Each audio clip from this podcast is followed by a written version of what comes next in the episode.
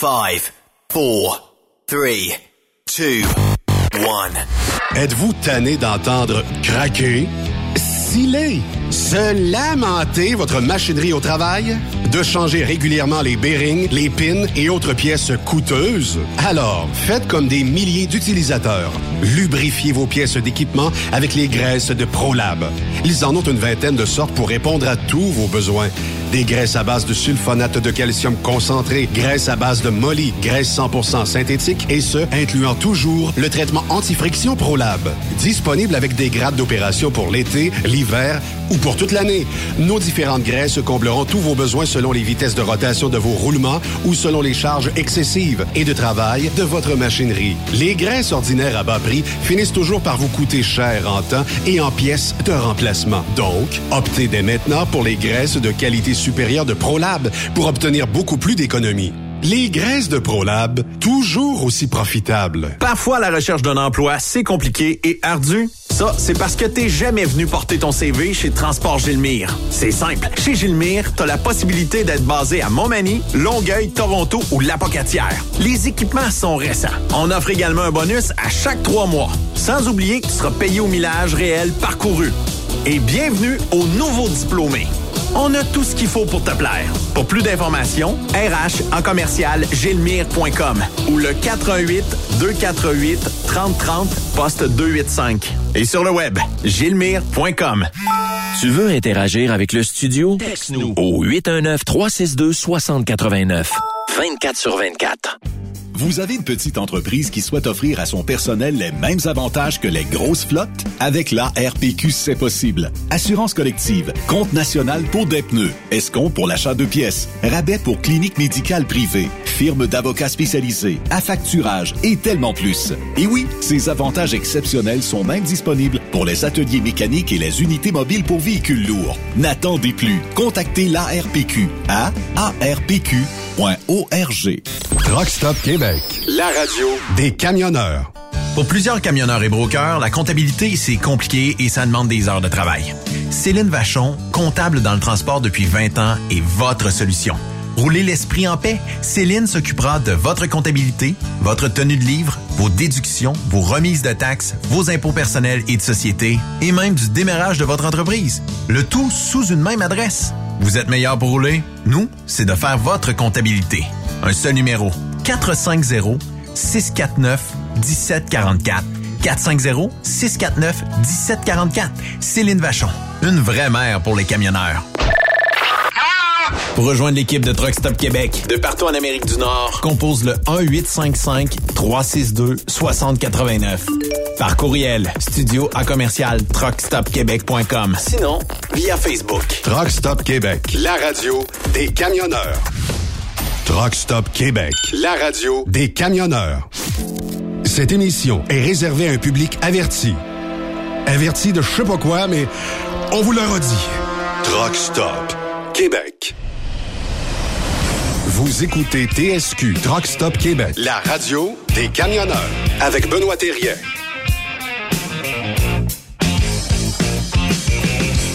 Bon mardi, bienvenue avec nous sur Truck Stop Québec, la radio 100% camionnage.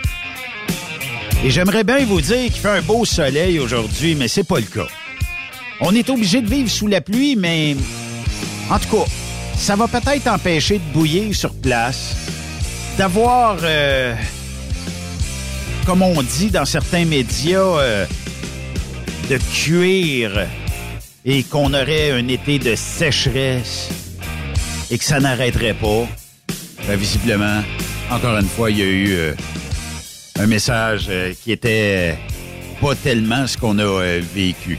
On a une grosse émission aujourd'hui ensemble puisqu'on débute dans quelques secondes avec le sénateur Pierre-Hugues Boisvenu, mais on va parler avec euh, André Durocher euh, tantôt qui lui est du côté euh, d'Isaac avec Mélanie euh, Simard. On va lui parler un petit peu plus tard. Et euh, Steve Bouchard du prestigieux magazine Transport routier sera avec nous aussi un peu plus tard pour nous parler de son voyage en Suède. Allez voir euh, les équipements de camions Volvo. Est-ce qu'on s'en va vers, euh, puis moi c'est ce que je vais me questionner, est-ce qu'on s'en va vers l'électrification?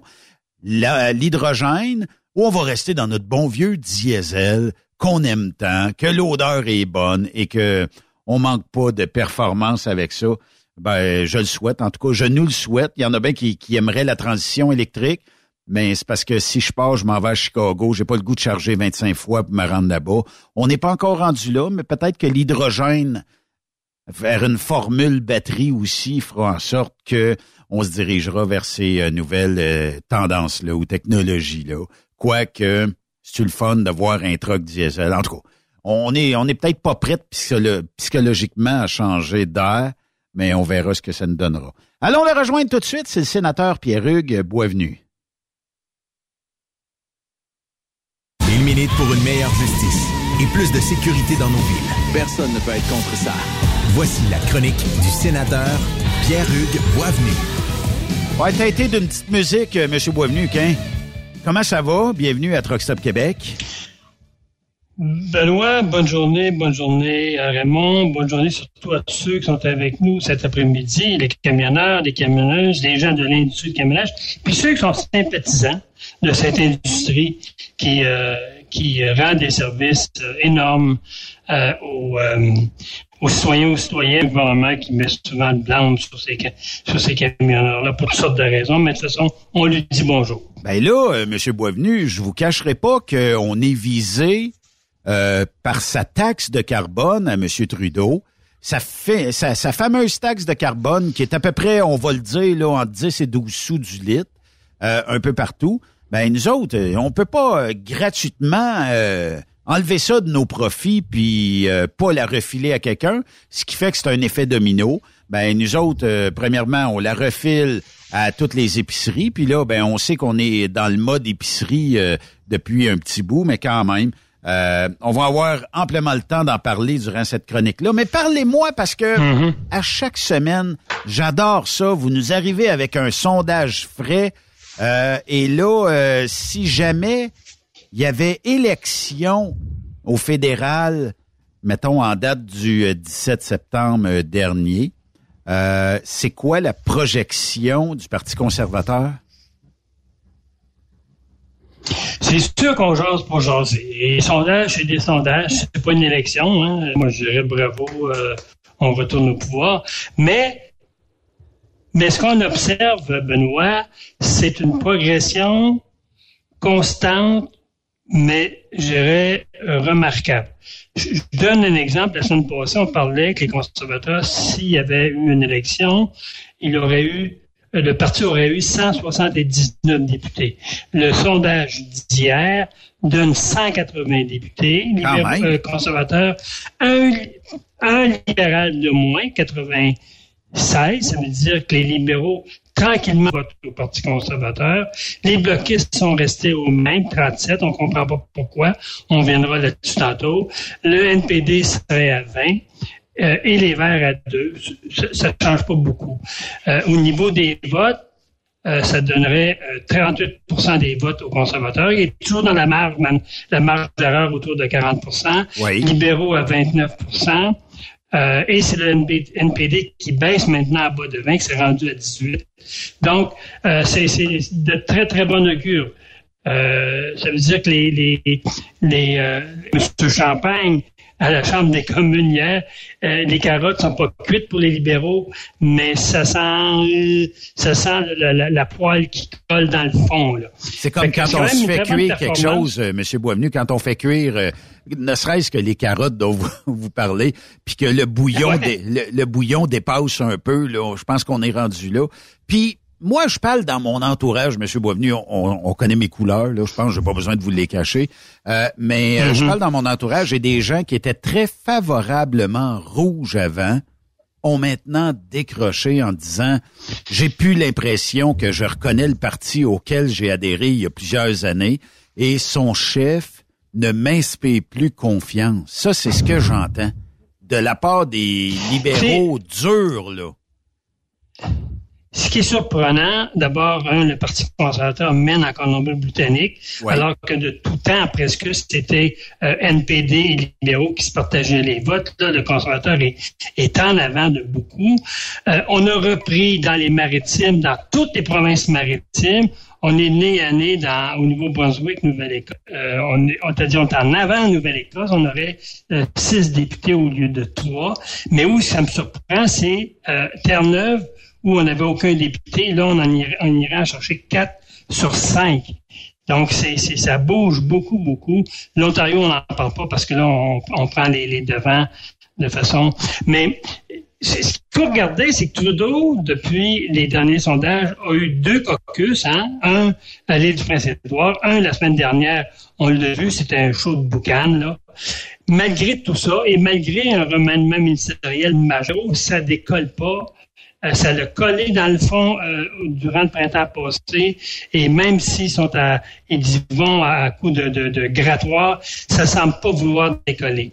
Donc, c'est certain que dans les prochains mois, on, on, commence à le voir déjà au niveau de, de Radio-Canada, c'est certain que les, les, les, conservateurs vont être attaqués, on va diaboliser notre ami Pierre Poliev, il va être comparé à Trump, euh, on va ramener l'avortement, on va ramener tout le dossier des trans, euh, le pétrole sale de l'Ouest, etc. Donc, c'est certain qu'on vont tenter de mettre euh, euh, Trudeau comme le, sauveur euh, devant un parti d'extrémistes qui sont les conservateurs. Ça, ça va être notre lot là, pour tout l'automne prochain. Mais j'ai bien hâte de voir. Actuellement, là, je pense que Pierre maintient cap. J'ai regardé cette semaine la période de questions euh, hier et aujourd'hui à la Chambre des communes. Il y a, un, il une allure d'un premier ministre, d'un gars qui est, qui est calme, et pas agressif. Puis je pense que ça va être très, très difficile pour Justin Trudeau de, ramener le bateau dans, l'autre sens.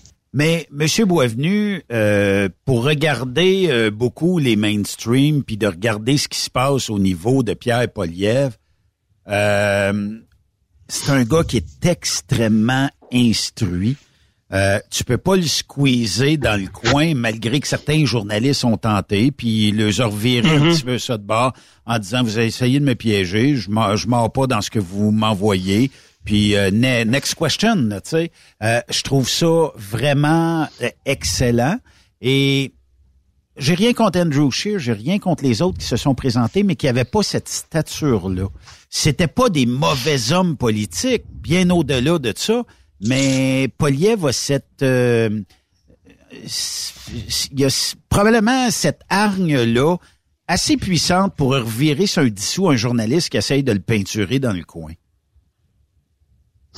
Pierre a, dirais, les grandes qualités de Pierre Poliev. Puis je, même avant la chefferie, je lui accordais ces qualités-là.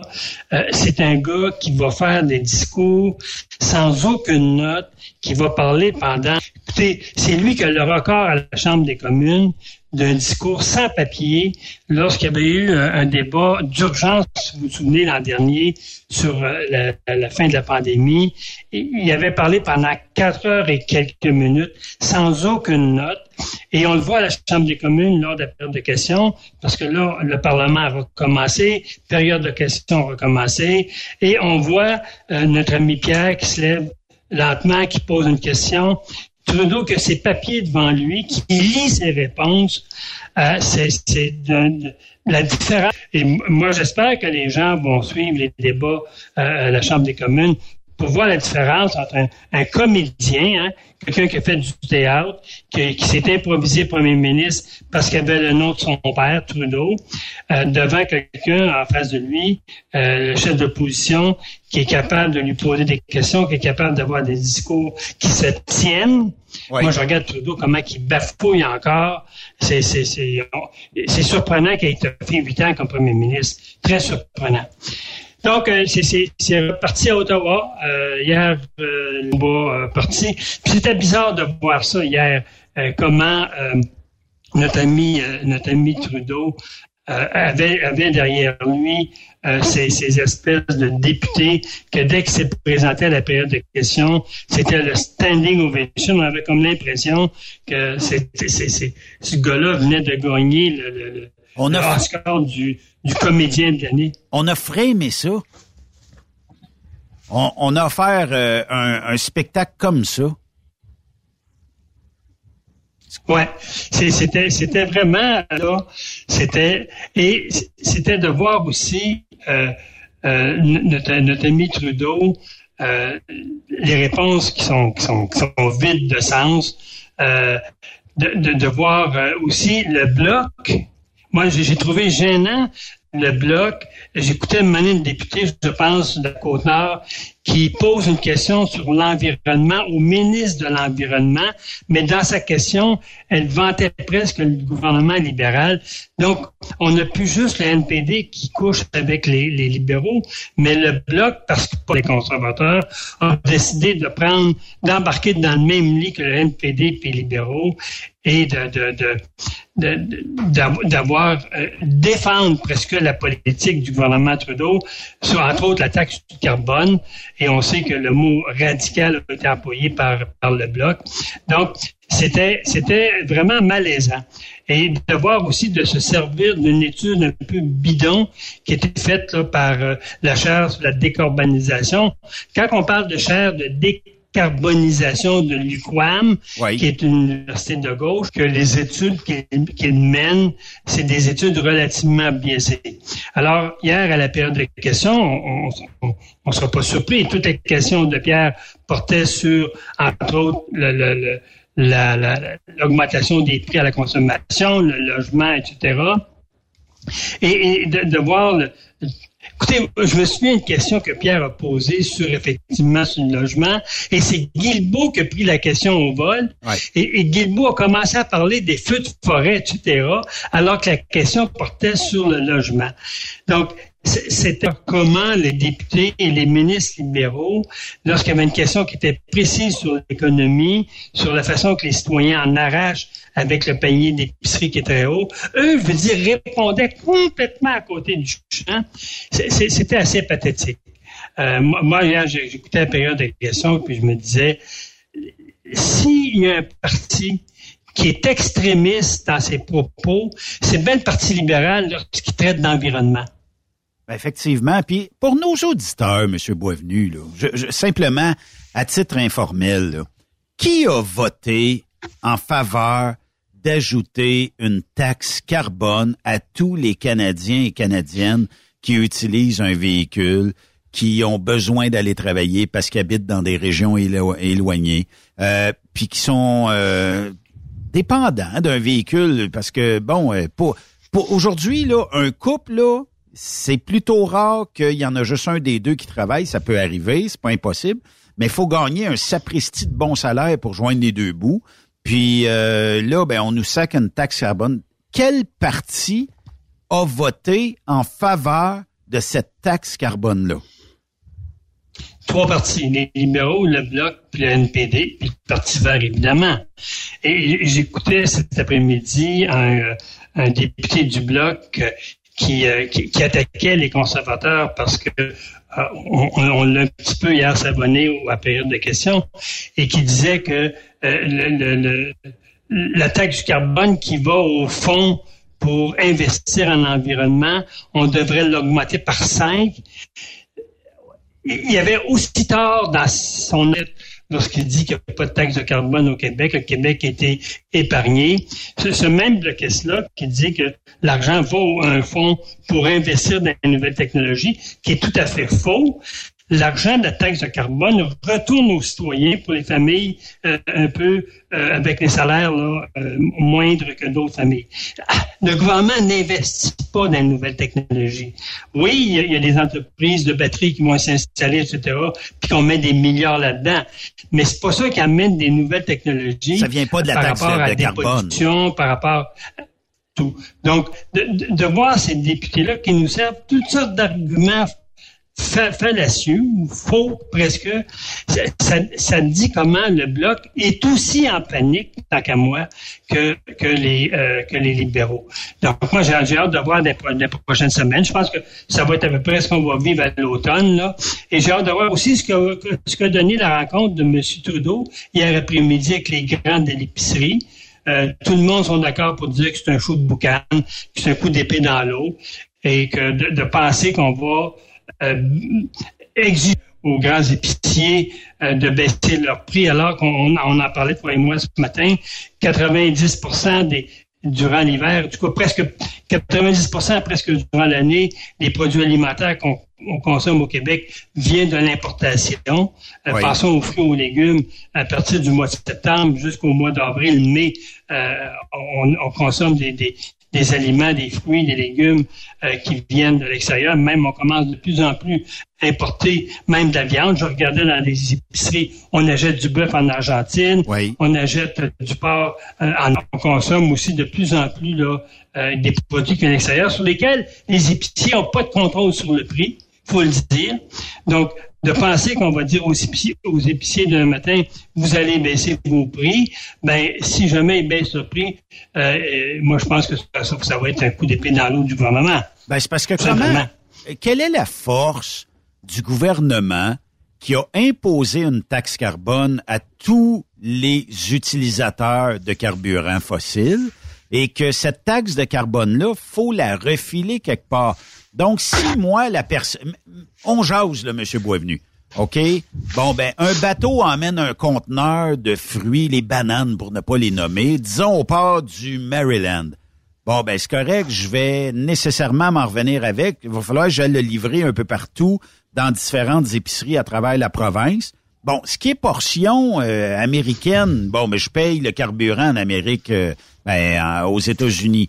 Il euh, n'y a pas de taxe de carbone là-dessus, mais aussitôt que je traverse de ce côté ici, je suis obligé, par la taxe de carbone, de facturer mon client, puis de lui dire, regarde, c'est la taxe Trudeau, je suis obligé de te la refiler. Ben, le 10 sous, 15 sous du litre, ben, il y, a, y a une conséquence claire, nette et, et précise sur le prix à la consommation de tout le monde. L'essence coûte plus cher. Euh, J'imagine que les géants d'épicerie de ce monde ont dit à Trudeau, t'es dans le champ, tu nous, tu nous sacs une taxe, tu voudrais qu'on l'absorbe. On peut pas absorber ça. Sinon, ben, on est aussi bien, dans certains cas, peut-être de dire, bon, ben, on va enlever quelques aliments parce qu'on n'est plus compétitif tout. Un supermarché, euh, d'après ce que j'en comprends, euh, va dire, bon, ben, mon cas, c'est de une pièce, je vais faire 30% là-dessus, c'est une et 30, plus TPS, plus TVQ. Le gouvernement, c'est sûr que là, comme vous dites, un coup d'épée dans l'eau, puis je, le crois sincèrement que c'est ça, parce que les épiciers peuvent pas tout le temps tout descendre. Ça veut dire qu'il y a un prix plancher pour la bière. Donc, la bière, elle coûte euh, tant pour une caisse de 24 ou une 12 ou tout ça. Le lait a un prix plancher. Euh, puis c'est correct, mais c'est parce que l'épicier, il est pas sans savoir que Bon, euh, normalement, c'est quoi qui fit avec la bière? Un paquet de cigarettes, des chips, euh, des pretzels. Euh, fait qu'on va remonter un petit peu ce qui est aux alentours. Puis euh, on va arriver à ce qu'on voudrait arriver quand on aura tout vendu nos caisses de bière. Fait que c'est un peu de même, ça fonctionne. L'épicier, c'est correct, là, il est en compétition avec son voisin. Il m'a dit, comme Marceau disait, est-ce qu'il n'y aurait pas plus collusion, puis on devrait pas enquêter sa collusion plus que sur le fait de dire, ben c'est donc vos prix. L'épicier, ben, il sera pas ses prix. Là. Lui, il paye X, puis il revend X. C'est comme ça que ça marche. Là.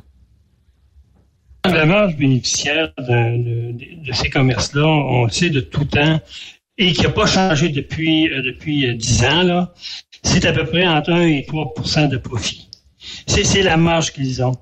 Et si euh, aujourd'hui, ces, ces, grandes entreprises-là ont, ont eu un chiffre d'affaires qui a, accru, c'est pas parce qu'ils ont fait plus d'argent, euh, c'est pas parce qu'on fait plus de, et ont vendu plus de produits, c'est parce que les produits qu'ils ont achetés, le prix a augmenté, mais leur marge, leur marge de profit n'a pas augmenté, est encore à un, entre un, euh, un gouvernement qui voudrait obliger ces commerces-là à baisser, à baisser leur prix, ça veut dire que c'est un gouvernement qui définirait les, prix pour cette entreprise. On appelle ça, on appelle ça un gouvernement communiste. Et si c'est ça, si c'est ça le Parti libéral, euh, et si c'est à ça que le bloc euh, va, va, appuyer comme politique, mais moi je pense qu'il faut que les Québécois se posent la question pourquoi ils votent pour le bloc québécois? Est-ce que ces gens-là sont conscients qu'ils votent pour des politiques, d'abord un qui font qui fait mal à leur poche, mais aussi des politiques socialistes qui veulent gérer ce pays-là? Euh, moi, il va falloir que les Québécois se posent éventuellement ce raisonnement-là. Effectivement, puis il va falloir en tant que Canadiens et Canadiennes se dire que, bon, euh, si on veut aller du côté environnemental, ben, ce qu'il faut faire, premièrement, c'est un peu peut-être copier le principe du camionnage. Nous autres, quand euh, on veut améliorer l'environnement dans notre industrie, ben, il y a des compagnies de transport qui achètent des camions plus verts, plus électriques, moins boucaneux en bon français, moins énergivores, avec des technologies plus proches de la propreté que de la pollution. Mm-hmm. On met des jupes latérales pour couper le vent, on essaye des, des toutes sortes de choses. Puis, euh, est-ce que le gouvernement, ça serait pas plus son rôle de dire, bon, on voit bien qu'il y a une réticence dans la population. Il y, avait un sondage en fin de semaine à, savoir si les gens voulaient acquérir une voiture électrique. Les gens ont dit, ouais, mais c'est parce que la fiabilité semble pas être là encore. Je voudrais bien peut-être, mais puis les gens disent tout, il y a un problème de d'autonomie avec ça. Euh, ce qui fait que si tu fais Montréal-Québec, ben généralement, il faut t'arrêter au Madrid, te recharger un peu si tu veux passer la journée à Québec. Puis d'un autre côté, si tu prends l'exemple d'un camionneur qui, lui, Montréal-Québec, qui fait ça d'une traite, il a peut-être pas nécessairement le goût de s'acheter un auto électrique pour arrêter obligatoirement d'en recharger un bout. Là, L'été, c'est tel que tel, l'hiver est obligé d'arrêter. Là. Fait que on, on le gouvernement s'implique. Moi, je pense, Benoît, hum, moi, je pense, Benoît, que Trudeau, avec euh, la promesse d'exiger que les prix, les prix baissent pour l'action de grâce. L'action de grâce, c'est dans quelques semaines. Euh, moi, je pense que ça va être à perdre. Euh, et euh, il va se présenter à la Chambre des communes, un peu comme le boxeur qui a reçu là, deux, trois bons coups de poing, puis derrière, derrière lui, c'est députés qui, qui l'applaudissent, qui poussent, puis qui disent non, non, continue, continue, il n'y a personne qui t'a encore frappé. Ça me fait penser à ça, là. ça me fait penser à une gang en arrière là, qui waouh, waouh, ra, ra, ra, puis qui pousse le boxeur dans, la, dans la scène, même s'il a reçu trois, quatre coups de poing, puis qui sont prêts à lancer le, le, mouchoir blanc sur le plancher. Ça me fait penser à ça, ce gang-là. Il va arriver avant période de, de, questions, puis il va dire euh, euh, J'ai une bonne nouvelle, j'ai fait euh, baisser la canne de bin de 3 cents et les chips au ketchup de 28 cents. je suis le king au Canada. C'est à peu près ce. Ça n'a pas de bon sens. Hey, Monsieur Boisvenu, on parle de violence conjugale, OK? Euh, là, je comprends qu'on est dans un mode où on a un premier ministre qui semble pas écouter les victimes, qui, qui a, il y a bien d'autres choses à fouetter que ça. Euh, pour lui, ça n'a jamais été une priorité. Mais euh, puis aussi, ben, quand on dit que les victimes euh, qui soient d'actes criminels ou qui soient de toutes sortes de crimes possibles et mm. impossibles. Euh, on aimerait ça qu'ils soient tous entendus. C'est-tu le bon terme? Oui, à peu près. En tout cas, pendu par quelque chose, je sais pas quoi, là, mais euh, je, voulais en parler brièvement parce qu'on a un gros sujet qui s'en vient tantôt, qui, qui, qui est euh, l'Inde. Je voulais en parler brièvement parce que euh, il y a eu un article qui est sorti dans, dans la presse et un dans le et c'est une femme qui était victime d'un homme violent qui a fait plusieurs victimes avant cette femme-là. Et elle dans le fond euh, sa sortie c'est de dire la justice n'écoute pas les victimes. Lorsqu'on va euh, décider si on remet un homme en liberté ou on va décider si on croit ou ne croit pas, parce que souvent, la, la violence conjugale, tant ou son temps qu'on n'aura pas le bracelet électronique étendu à tous les, les hommes qui sont qui sont euh, qui sont des, des repeat offenders, qui sont des récidives de, la violence conjugale. Euh, c'est toujours la parole de l'autre. Et les juges sont souvent ont souvent une, oreille plus attentive à écouter le conjoint que la femme. Ça change, mais ça change pas vite. Et cette femme-là, ce qu'elle disait, et moi je le dis depuis des années, pourquoi lorsqu'un procès d'un homme qui est violent, qui a fait une victime, tentative de meurtre, je parle des cas graves, là. Oui, oui. Et les cas qui vont en procès. Parce que les cas qui vont en procès, je l'ai dit à cette tribune-là plusieurs fois, c'est les cas rares. 80% des hommes qui sont accusés de violence conjugale n'iront pas en procès, vont avoir une ordonnance de ne pas troubler la paix, tant ou son temps qu'ils recommenceront pas. Les cas les plus violents. Et ce que cette femme-là disait, pourquoi que lorsque ce gars-là va, va parler comme quoi que c'est un gars qui est doux, qui voulait pas frapper, que c'est un... Pourquoi qu'on n'invite pas ses ex-conjointes à venir témoigner à côté de la conjointe qui a dénoncé? Là, on aurait un portrait historique du gars. Et le, cas que je parle, c'est un gars qui est, à sa troisième conjointe et euh, qui, euh, qui bat des femmes depuis 2014. Et là, en 2022, il se retrouve à son procès pour la troisième conjointe. Puis cette femme-là, n'invitait pas les deux autres conjointes avant comme témoins à la barre va dire oui, ce gars-là, c'est un gars violent.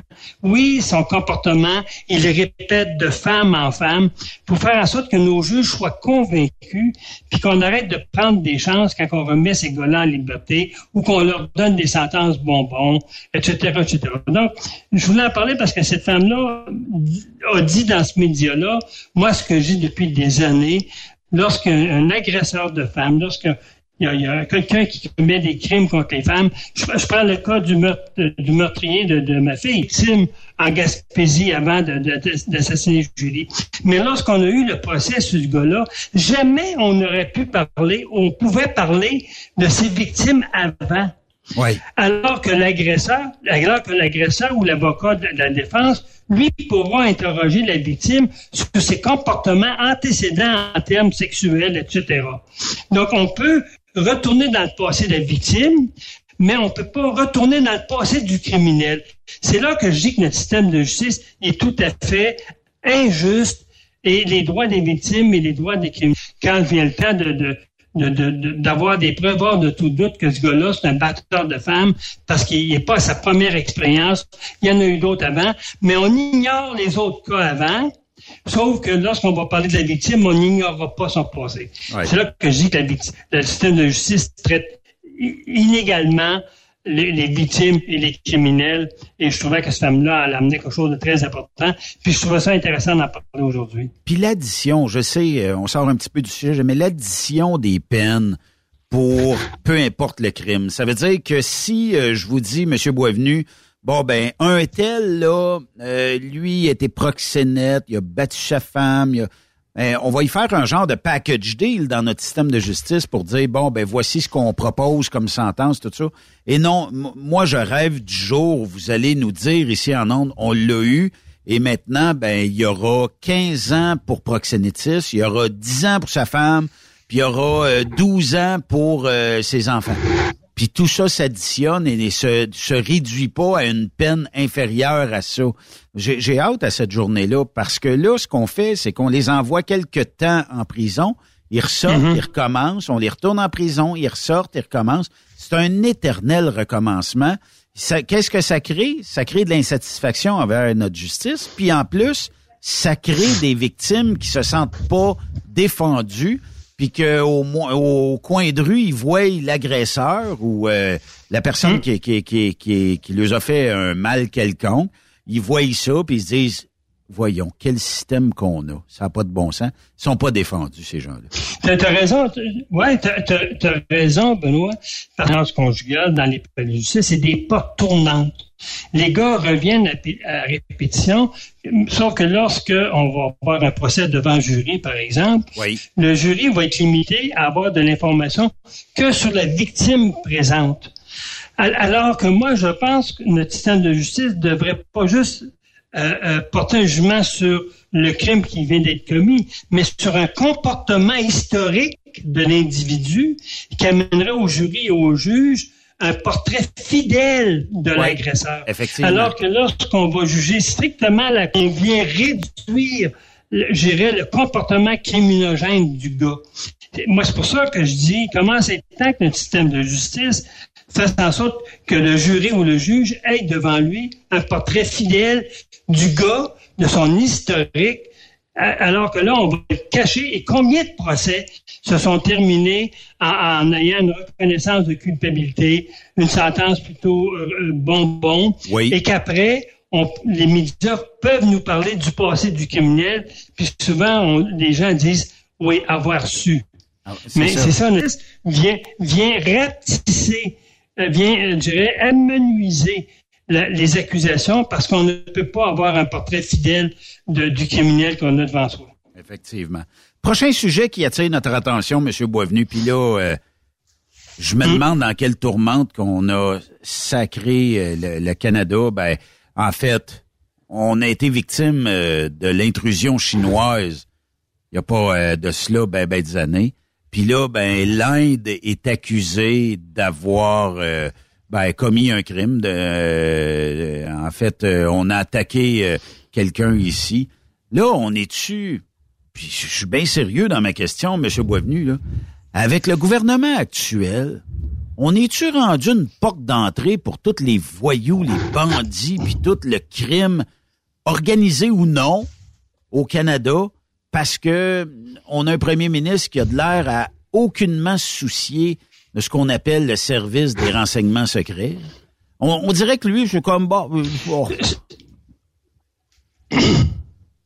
On dirait qu'il n'y a rien. C'est un, dossier inquiétant. Très inquiétant que le dossier indien. Juste pour rappeler les, faits aux gens qui sont avec nous. D'abord, euh, un citoyen sikh est assassiné en juin 2023 à Vancouver. Euh, les groupes qui défendent cette communauté-là, les groupes sikhs, euh, dès le départ, pointent l'Inde comme le, commanditaire de, ce meurtre-là. et la police de Vancouver enquête ce crime-là, mais déclare qu'elle n'a pas pu établir un lien direct avec une, une, une, ingérence étrangère. Le service de renseignement du Canada s'est impliqué dans ce dossier-là, ça fait aucun doute.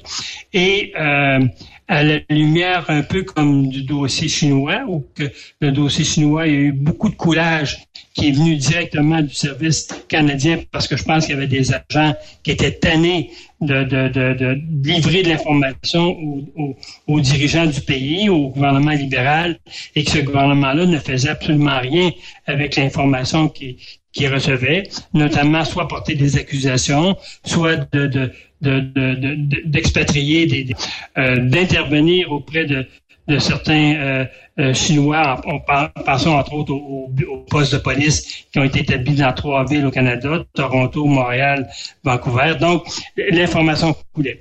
Hier, Trudeau, à la période de questions ou après la période de questions, fait une sortie solennelle en disant nous sommes presque convaincus que la Chine est impliquée dans, dans le meurtre de ce cycle-là qui a eu lieu en 2023. Tous les chefs de parti ont été ont, fait un peu un discours là-dessus en disant que probable que le Canada soit encore une fois victime d'un pays étranger euh, qui commet des, des, des, des crimes à, l'intérieur de nos frontières, que le crime soit commis en Inde ou dans leur pays, c'est un, moindre mal. Mais que, que ces crimes-là soient commis sur notre sol, ben euh, c'est sûr que ça, ça, ça a levé un, un, un bouclier d'objection. Ça, ça, a pris cinq minutes, ça fait le tour de la planète. Et lorsqu'on lorsqu'on se pose comme question, quelle est la perception maintenant de l'ensemble de la planète? Hein? Ah oui. euh, là, est une, est une passoire sur le plan, sur le plan là, de, de l'intervention de pays étrangers dans la politique intérieure même du Canada.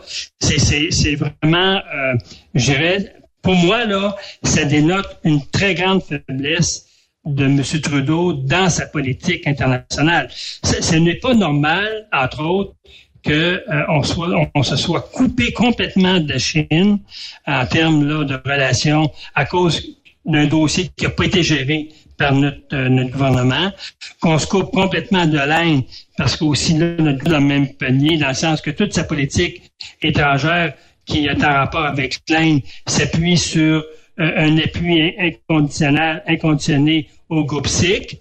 Je vous rappelle que le groupe SIC, c'est un, groupe en Inde qui veut l'indépendance d'une province.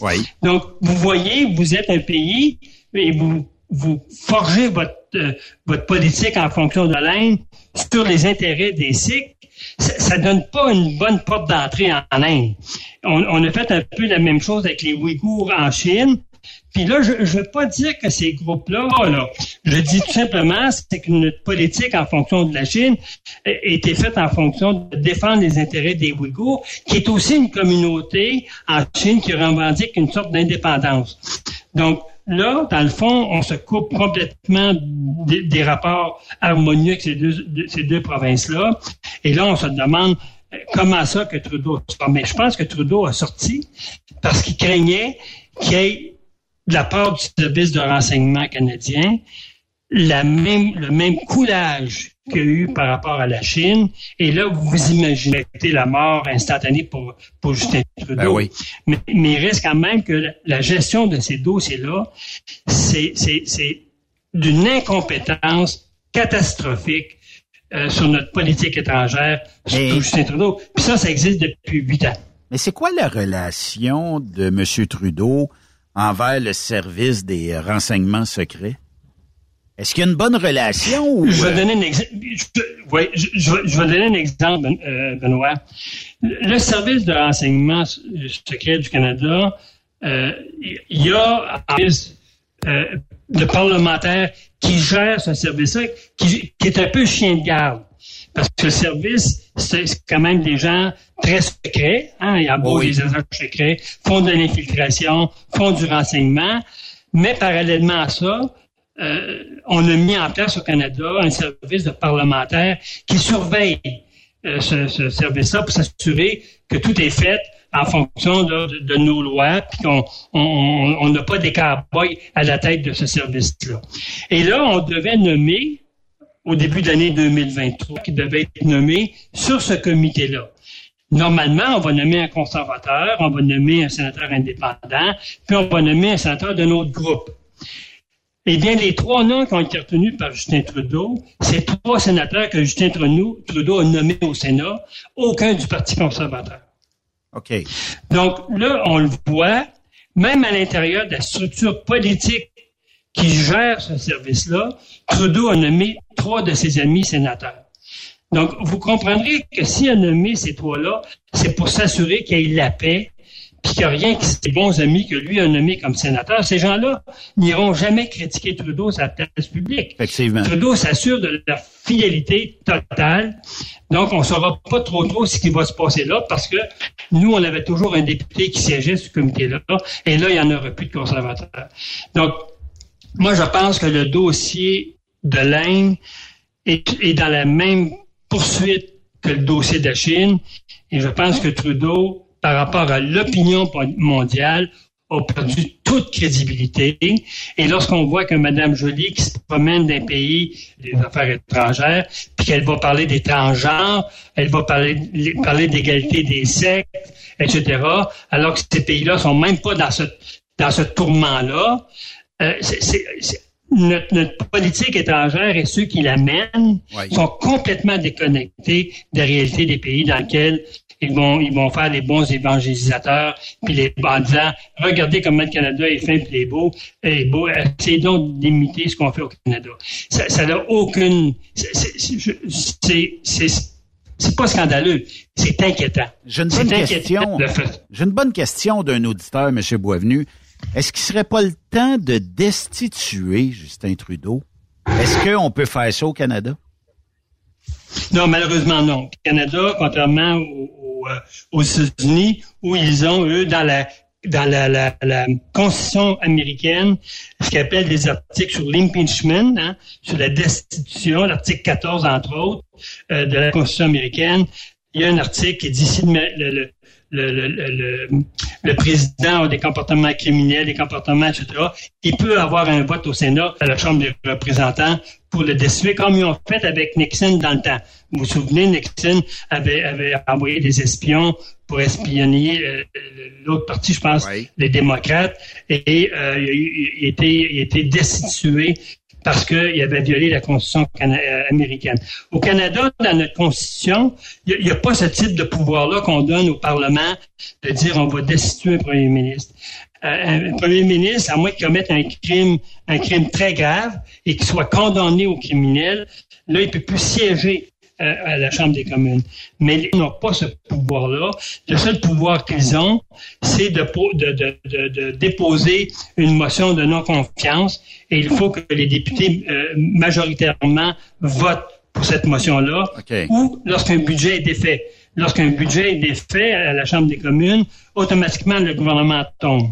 Donc là, c'est certain que dans le contexte actuel où le NPD couche avec les, les, euh, les libéraux, que le NPD n'a pas du tout les moyens financiers d'avoir une campagne électorale, que le Bloc, comme on a vu cette semaine, s'apprête à coucher aussi avec les libéraux. Euh, Je pense pas que Trudeau soit destitué d'ici la, fin 2025. Et la seule possibilité qu'il y a, c'est Trudeau lui-même s'il y a une impossibilité de gouverner parce que l'opposition à Ottawa lui met des bâtons dans les roues puis que les périodes de questions sont très désobligeantes pour lui, ça se peut bien qu'à ce moment-là, lui, elle voit le gouverneur en disant « Moi, je suis plus capable de gouverner, je vais aller en élection. » Mais Steve, Là, on va euh, voir, parce qu'on a appris ce matin... Steve continue parce qu'il y a, y a quand même une bonne question. Il dit au sein du Parti libéral, est-ce que Trudeau est encore celui qui dirige ou on est à veille de le tasser? C'est une bonne question. Et tous les commentateurs nous disent, et ça, ça vient même de l'intérieur du Parti libéral, que euh, ce qu'il y aurait eu comme consensus lors du dernier euh, du dernier caucus, c'est qu'on aurait laissé six mois à Trudeau. Ce qu'on aurait dit à Trudeau, tu six mois pour ramener le bateau, ramener les sondages, euh, ramener la on le sait tous, M. Boisvenu, c'est plus faisable rendu là. Honnêtement, là, tu sais, peu importe la couleur. Les gens pensent que, et si au printemps, les sondages sont aussi catastrophiques, euh, la rumeur veut que Trudeau démissionne, la rumeur veut que Trudeau soit tassé par ses députés. Euh, je ne connais pas la réglementation du, du, Parti libéral dans sa constitution. Si je donne l'exemple la constitution du Parti conservateur, lorsque 20% des députés déposent une motion de confiance envers un chef, il peut avoir un vote de confiance de, l'ensemble des députés et sénateurs.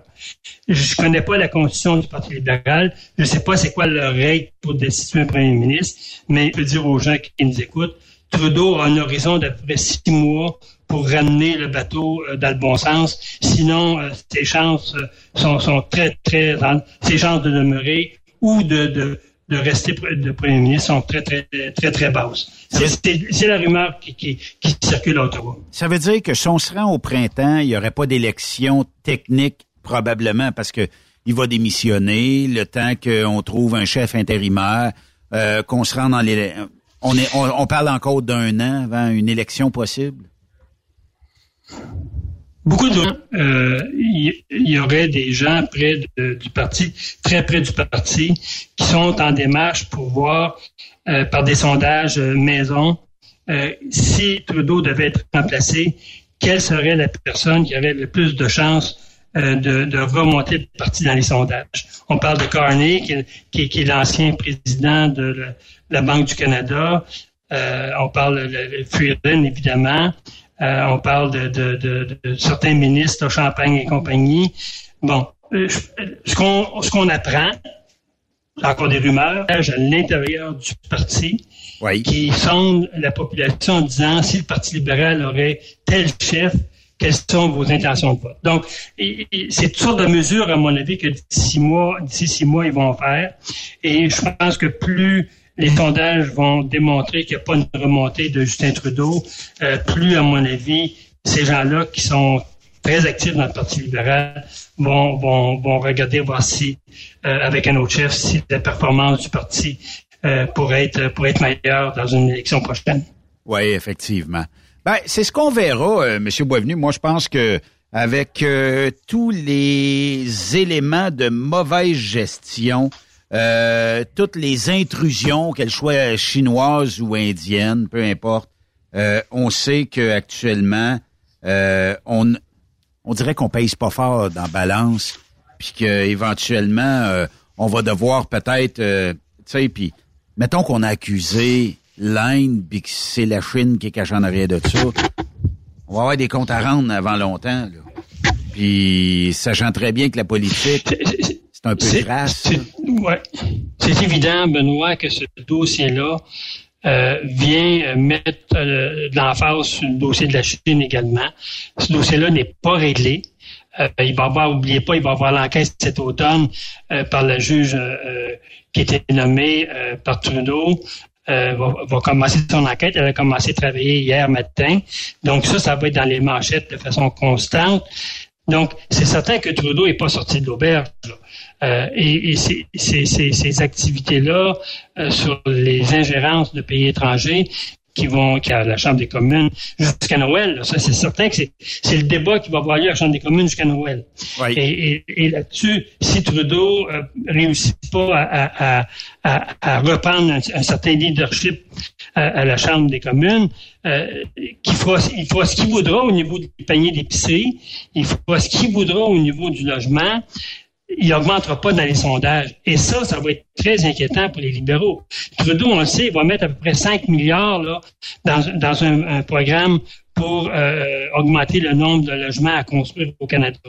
Euh, il avait mis euh, tout près de 3 milliards, de 9, dont 900 millions au Québec, et il n'y a pas un sou qui est dépensé dans, dans, dans des nouveaux logements. Là, il va rajouter un 5 milliards, ce qui devrait donner un budget d'à peu près 8 milliards pour subventionner des logements multiples. Il a baissé la, TPS, on le sait. Euh, et ça, si ça porte ça n'apporte pas une construction rapide euh, dans des logements, euh, je pense que Trudeau, et à, mon avis, ça, son, son, son chien, comme dirait l'autre, l'expression, son chien est mort. Son chien est mort. Et ça, ça va amener, euh, ça, ça, va être constamment à l'agenda Ottawa. Ça, ça, va, à mon avis, euh, figer Trudeau dans, dans, dans une espèce d'impossibilité avec tout ce qu'il va vouloir faire, de, de, ramener le bateau à surface. Et moi, je pense que c'est là ça va déraper. Oui, effectivement. Ben, Monsieur Boisvenu, je vous souhaite une excellente semaine. Euh, puis euh, souhaitons que bon, on ait moins d'intrus euh, dans dans notre pays, puis qu'on puisse gérer comme du monde éventuellement, euh, puis qu'on puisse avoir aussi un bon système de justice. Bon, cher Benoît, on se dit à la semaine prochaine et je suis convaincu que bonne chronique et on invite les gens à nous suivre, à nous faire des commentaires à sa page Facebook. C'est toujours un plaisir de vous, de vous lire. Merci, M. Boisvenu. Hey, bonne semaine, mon cher Benoît. Au revoir. Sénateur Pierre-Hugues Boisvenu, que vous pouvez suivre à tous les mardis ici sur Truck Stop Québec. Toujours un plaisir de jaser euh, politique, euh, aussi, euh, bon, dossier criminel et tout ce qui touche un peu autour de ça avec le sénateur Pierre-Hugues Boisvenu. On fait une courte pause. De l'autre côté, Mélanie Simard, André Durocher seront avec nous ici sur Truck Stop Québec.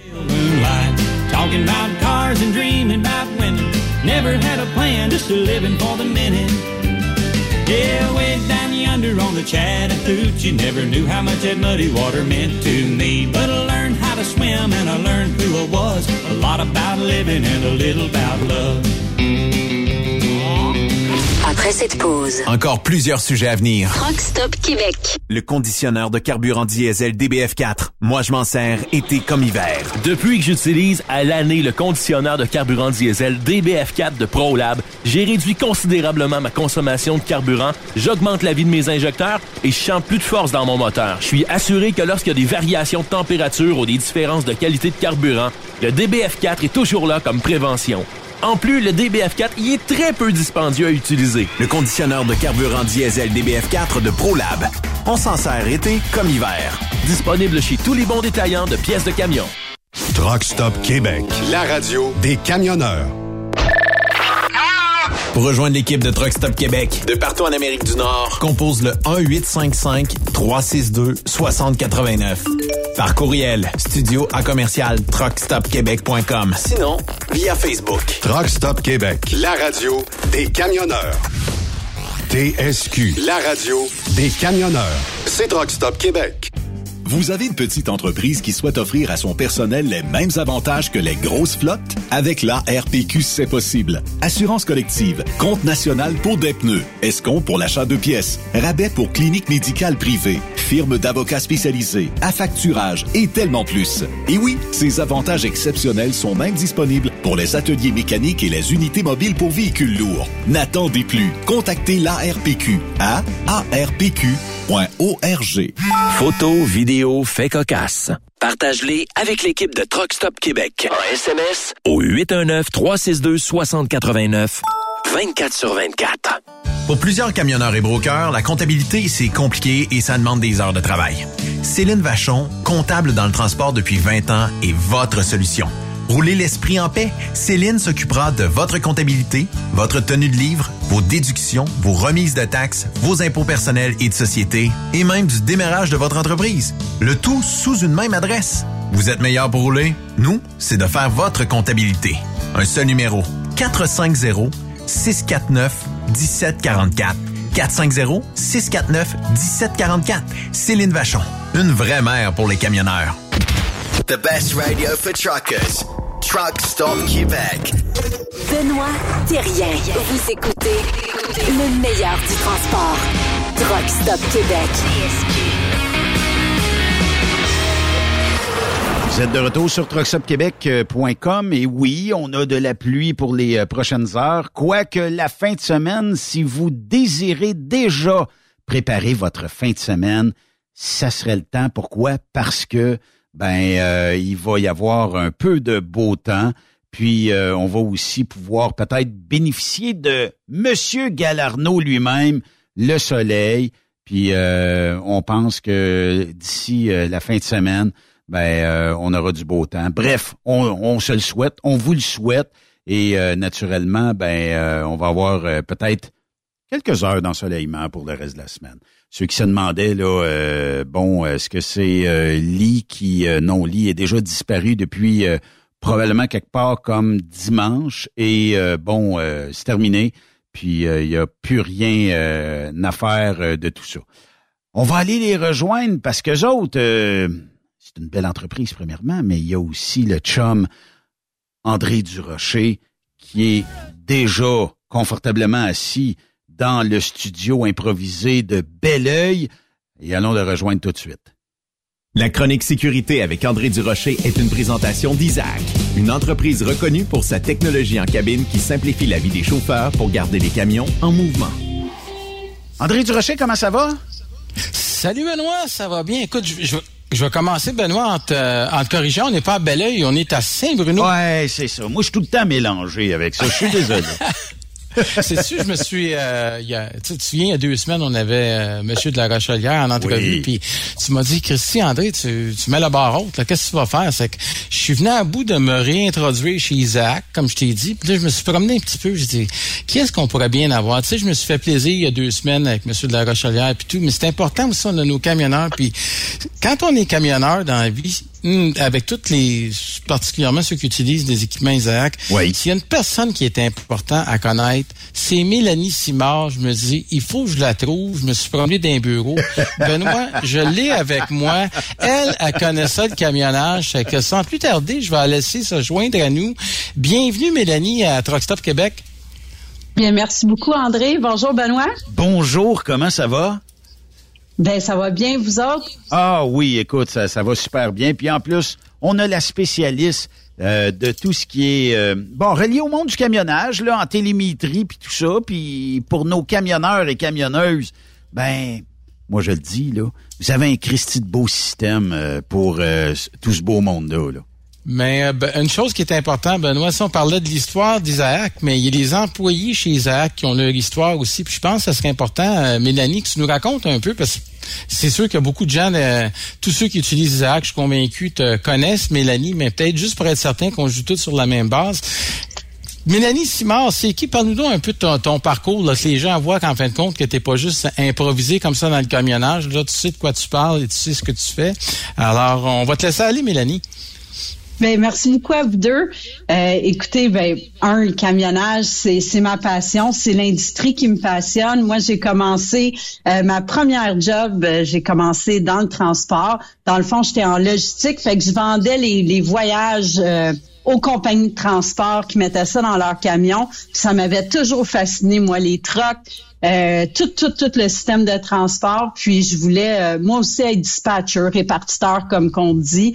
Euh, au début des années 2000, c'était un petit peu plus complexe pour une jeune femme qui commence dans le métier. Oui. Fait qu'après après quelques années, c'est ça, à vendre les voyages, je me suis dit, ben pour être dispatcher, si je m'en vais les chauffer, euh, ces trucks-là, ces camions-là, ben, ils vont ils vont me prendre après ça dans les bureaux. Fait qu'en 2005, j'étais allée chercher ma classe 1, puis je suis partie sur la route. Euh, je suis tombée en amour avec euh, avec les trucks, avec l'industrie, avec la grande route. j'ai fait du Montréal-Californie au début en team parce que parce que j'avais besoin d'apprendre un petit peu le métier puis la conduite. Après ça, j'ai fait plein d'autres choses en camion. Puis j'ai réussi à, avoir ma première job dans une compagnie de transport comme répartitrice.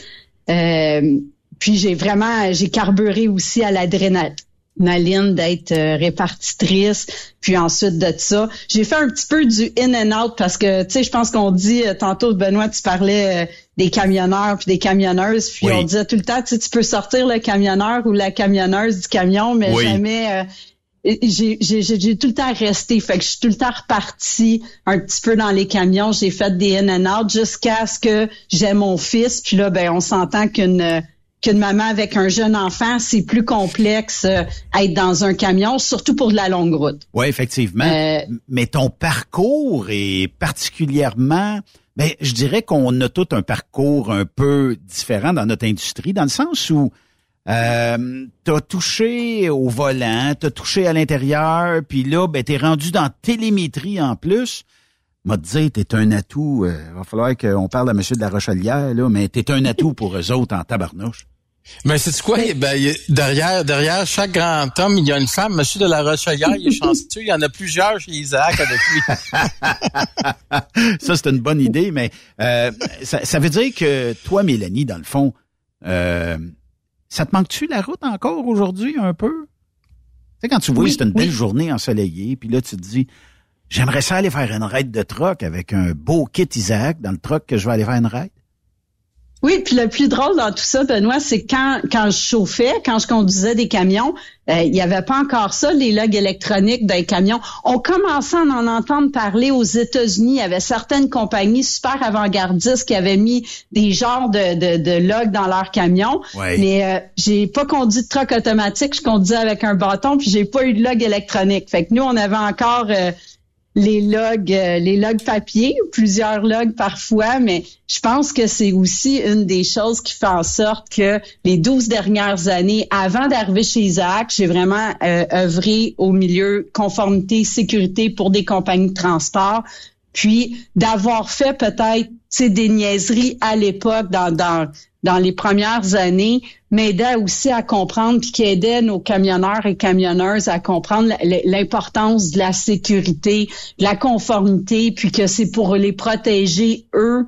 Puis euh, dans les dernières années, moi j'ai moi aussi Benoît, j'étais comme toi, j'ai tombé en amour avec la solution Isaac, je l'ai acheté pour mes camionneurs dans la dernière compagnie où j'ai travaillé avant d'arriver chez Isaac, je l'ai implémenté euh, j'ai travaillé avec euh, avec nos camionneurs euh, puis nos camionneuses où je travaillais avant pour vraiment. Puis là, je me suis dit, tu sais, je les aide, je les aide à trouver les bons boutons pour leur simplifier la vie. Comment je vais faire que que leur flux de travail soit plus facile?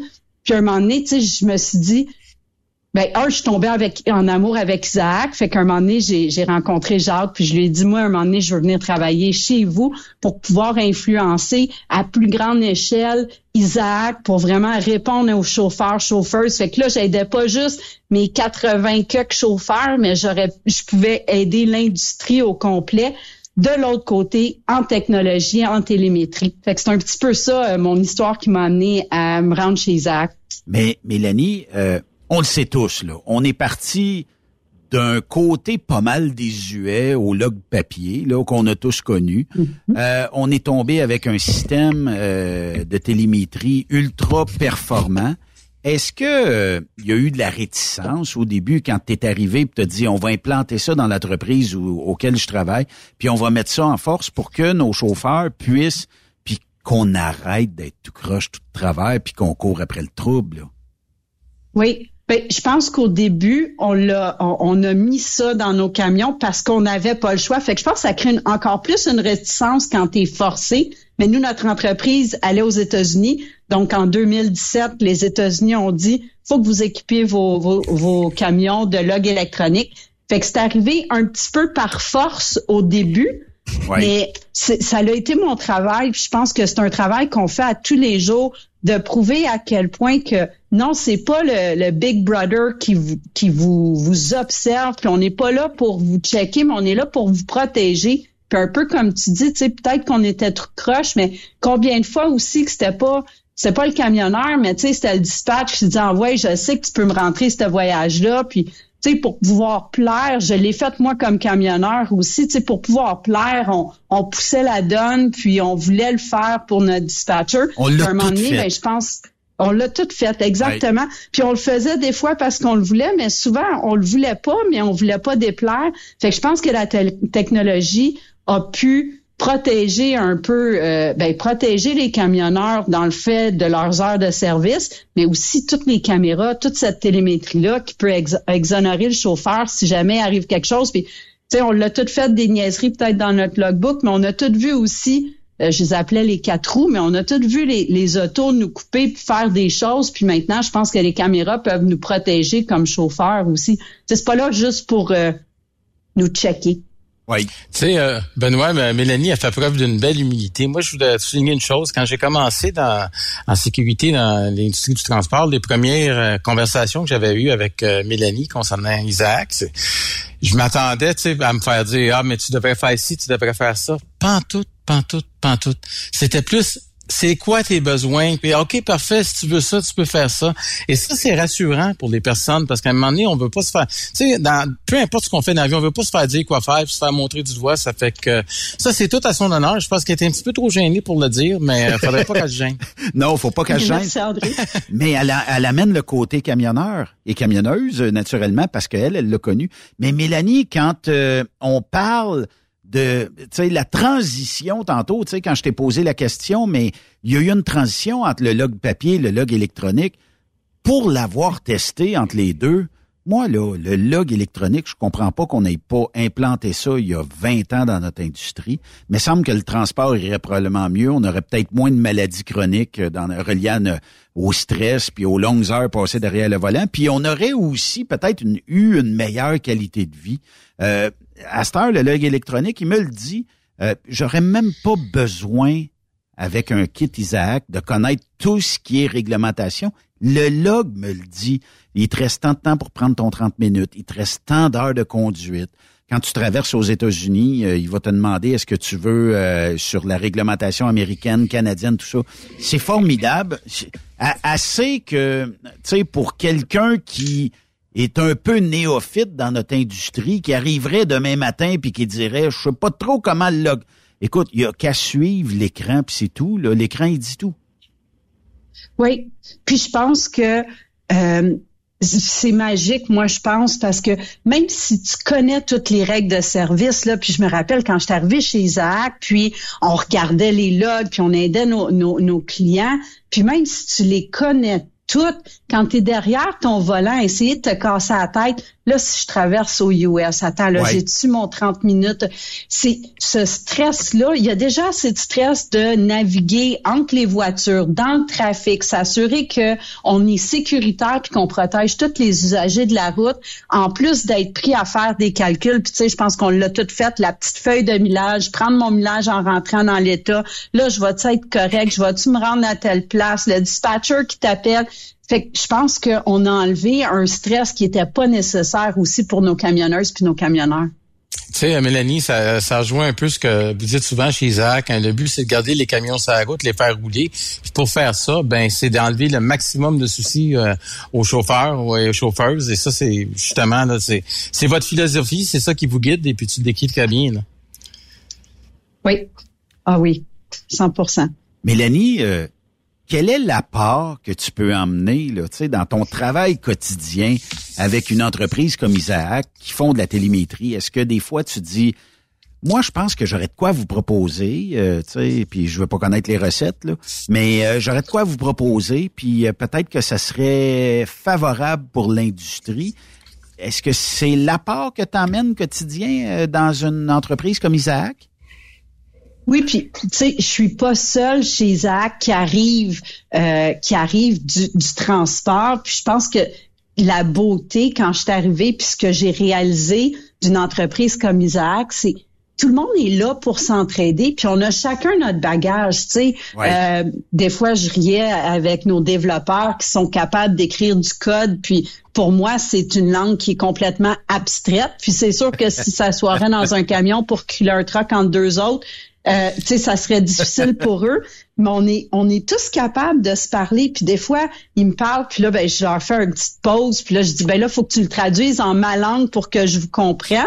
Puis moi, ben je leur parle de mes besoins aussi ou de ce que je vois pour l'industrie, ma vision de l'industrie ou comment on peut aider nos chauffeurs puis nos chauffeuses, comment on peut aider aussi euh, les gens dans le bureau parce que j'ai été dans le bureau, je sais comment que je me suis cassé la tête dans les premières années, disons, en sécurité pour comment je vais améliorer ma cote de, sécurité, comment je peux aider mes chauffeurs, puis mes chauffeurs, puis mon gars de maintenance, puis comment on peut faire en sorte que on, peut on peut devenir meilleur comme compagnie de transport. Puis tu sais, des fois, euh, sur papier, euh, notre ingénieur passe à quelque chose ou euh, moi, je pense à quelque chose, puis on est, on est capable de se parler entre les départements pour vraiment avoir euh, le chauffeur à cœur, la compagnie à cœur, puis euh, s'assurer que c'est simple pour eux. C'est ça qu'on veut euh, s'assurer. Puis, tu sais, je pense que je peux amener la vision ah oui, mais assis dans le truck, là, c'est pas euh, c'est pas comme ça que le chauffeur va le voir ou ce bouton-là comme ça, euh, si je serais encore euh, chez, chez le client où j'étais à essayer d'entraîner les chauffeurs, mais je pense que ça irait mieux de cette manière-là si on ferait ça comme ça. Fait que c'est un petit peu les discussions qu'on a à l'interne, puis c'est super parce que on, pourrait être divisé de, de par nos métiers respectifs, mais on est vraiment tout le temps en collaboration. Oui, effectivement. Puis c'est d'avoir cette proximité-là avec l'industrie. Là. Souvent, il y a des technologies qui arrivent qui sont un petit peu implantées dans le fond de la gorge, puis dire, ben vous allez devoir... Mais chez vous, on prend en considération que, bon, on a des gens qui ont été conducteurs, conductrices de, camions lourds, qui ont été à la répartition, peu importe, mais qui amènent ce, ce, volet-là. Puis, euh, tu sais, ce qu'on connaît, à moins que je me trompe, Mélanie, là, mais ce qu'on connaît de la télémétrie ou de la technologie d'Isaac aujourd'hui, j'ai comme l'impression que dans six mois, un an, on va être déjà encore dix pieds en avant de cette technologie-là. Ça peut être 10 kilomètres, là, mais on va, dans, dans le fond, on évolue très rapidement. Puis c'est une technologie qui, bon, il y a, il y a à peine peut-être un an, on emmenait des nouveautés, mais aujourd'hui, c'est déjà autre chose qu'on va mettre de l'avant puis qu'on est constamment à l'affût de tout ce qui arrive dans, cette industrie-là. Là. Ah oui, euh, à 100% on est là pour innover, pour avancer avec l'industrie. Tu sais, d'ailleurs, euh, je me promène des fois dans les congrès. J'ai rencontré André l'année passée. On s'est croisés, euh, je pense que c'était à Nashville, mais on est là pour prendre un petit peu euh, le pouls, ce que les gens regardent, c'est quoi leur vision? Moi, j'adore ça. Tu sais, j'ai encore des amis sur la route. Fait qu'autant que je vais parler à des gens dans les bureaux que sur la route, puis c'est quoi votre vision, c'est quoi vos besoins pour ramener ça, nous, puis s'assurer d'être euh, d'être en avant, puis d'innover, constamment innover? Ça, je te confirme une, je te confirme une chose, Benoît, qui est intéressant parce que elle parlait d'Anageville, mais quand on a des espèces de, de rencontres, de petits comités, là, euh, euh, dire, elle s'en laisse pas imposer, puis assez de quoi qu'elle parle, puis euh, tu sais, on a on les aime bien, nos, euh, nos voisins américains puis tout, mais quand Mélanie parle, on l'écoute. Oui, effectivement, puis ça, ça a un poids dans la balance, là, tu sais. puis le poids de c'est quoi qui est le plus dur à emmener dans notre industrie? Là, on se mettra pas la tête dans le sable, mais c'est tout le temps de dire aux camionneurs, voici ce qu'on implante, voici ce qu'on a comme nouvelle technologie, et voici vers où on veut s'en aller comme entreprise. Puis, ah, c'est combien, combien on dit qu'il lâcherait notre industrie quand le log électronique est tombé obligatoire au niveau américain? Puis même euh, dernièrement au niveau canadien, mais euh, on a tous besoin d'une paye, puis on, on est réticent au changement. On a cette misère-là comme humain de dire qu'il faudrait arriver en 2023 avec les nouvelles technologies, puis avec tout le monde. Tu sais, le stress qu'on a de moins, euh, puis... Bon, le logbook sera jamais 100% parfait, là, mais il va toujours avoir place à peut-être euh, emmener des nouveautés. Puis euh, quand euh, Isaac arrive dans le portrait et dit bon ben voici bel écran, beau produit, ça marche partout. Éventuellement, tu sais, il y aura probablement plein d'autres add-ons qu'on va pouvoir mettre sur cette tablette là dans le truck. Puis peut-être que même éventuellement, moi j'ai j'ai parlé avec M. de la Rochelière. J'ai dit, on peut t'envoyer un APK, puis Truck Stop Québec va être diffusé dans tous les trucks qui possède la technologie Isaac. Là, il dit ah oui moi ça. Fait que non mais c'est parce qu'on sait pas jusqu'où la technologie peut nous mener. Il y a l'intelligence artificielle, Mélanie. Est-ce qu'on est déjà en train de regarder ça du côté d'Isaac? Est-ce que ça fait peur ou c'est de l'innovation? Ben, je pense que nous, on regarde ça comme de l'innovation. C'est certain que même dans la vie de tous les jours, Benoît, tu sais, on regarde l'intelligence artificielle, il y a des affaires que qui peuvent faire peur, mais nous, on embrasse l'innovation. C'est certain que ça fait déjà des années qu'on regarde l'intelligence artificielle.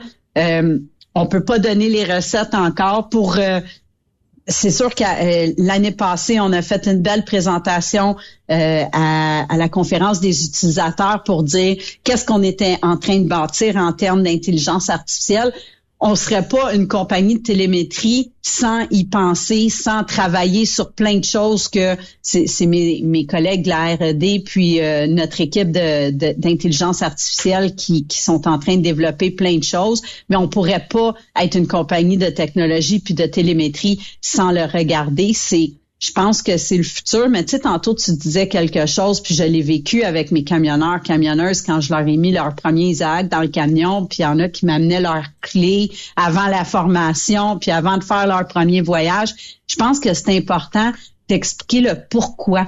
Tu toute, toute technologie, si on comprend pas pourquoi on le met dans le camion, tu sais, quand j'ai mis les premières caméras dans mes camions, les chauffeurs, ils étaient pas contents de ça, puis ah, c'est ça, tu veux checker. Mais quand on a eu notre première accident, qu'on a exonéré le chauffeur, puis c'était vraiment pas sa faute, mais sans la caméra, là, ce chauffeur-là aux États-Unis, il y aurait, je sais pas qu'est-ce qui serait arrivé, là, mais quand on a montré aux autres chauffeurs, puis le chauffeur nous avait permis de, de, de garder ce, ce segment de vidéo-là, puis de montrer aux nouveaux, puis dire, tu sais, les caméras, là, c'est pas parce que je veux te regarder à longueur de journée euh, comment tu conduis, mais c'est pour s'il arrive une, une, euh, une situation comme ça, c'est pour te protéger. Mais je pense que dans toute technologie, si on l'explique le pourquoi, on va avoir un petit peu plus le, le buy-in de ces, euh, puis j'ai pas le terme en français là, mais on va avoir l'adhérence des des, des camionneurs camionneuses.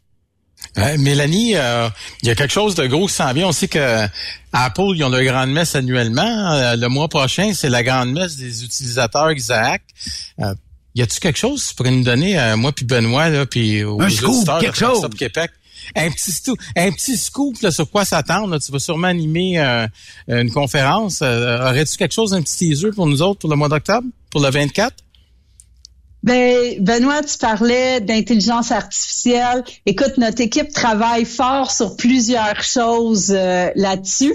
Puis, je, vous donne un petit scoop sans vous dire, mais oui, je vais présenter à la conférence des utilisateurs la première journée sur euh, le grand stage, là, les premières, euh, parce que cette année, c'est deux journées en français, deux journées en anglais. Ben on a écouté nos clients. On va avoir des ateliers la deuxième journée. Souvent, on arrivait sur le stage puis qu'on on parlait 20 minutes, puis là, les clients ils nous disaient Ouais, mais on veut on veut savoir, mais comment on fait ça, nous, euh, au jour le jour, dans la solution?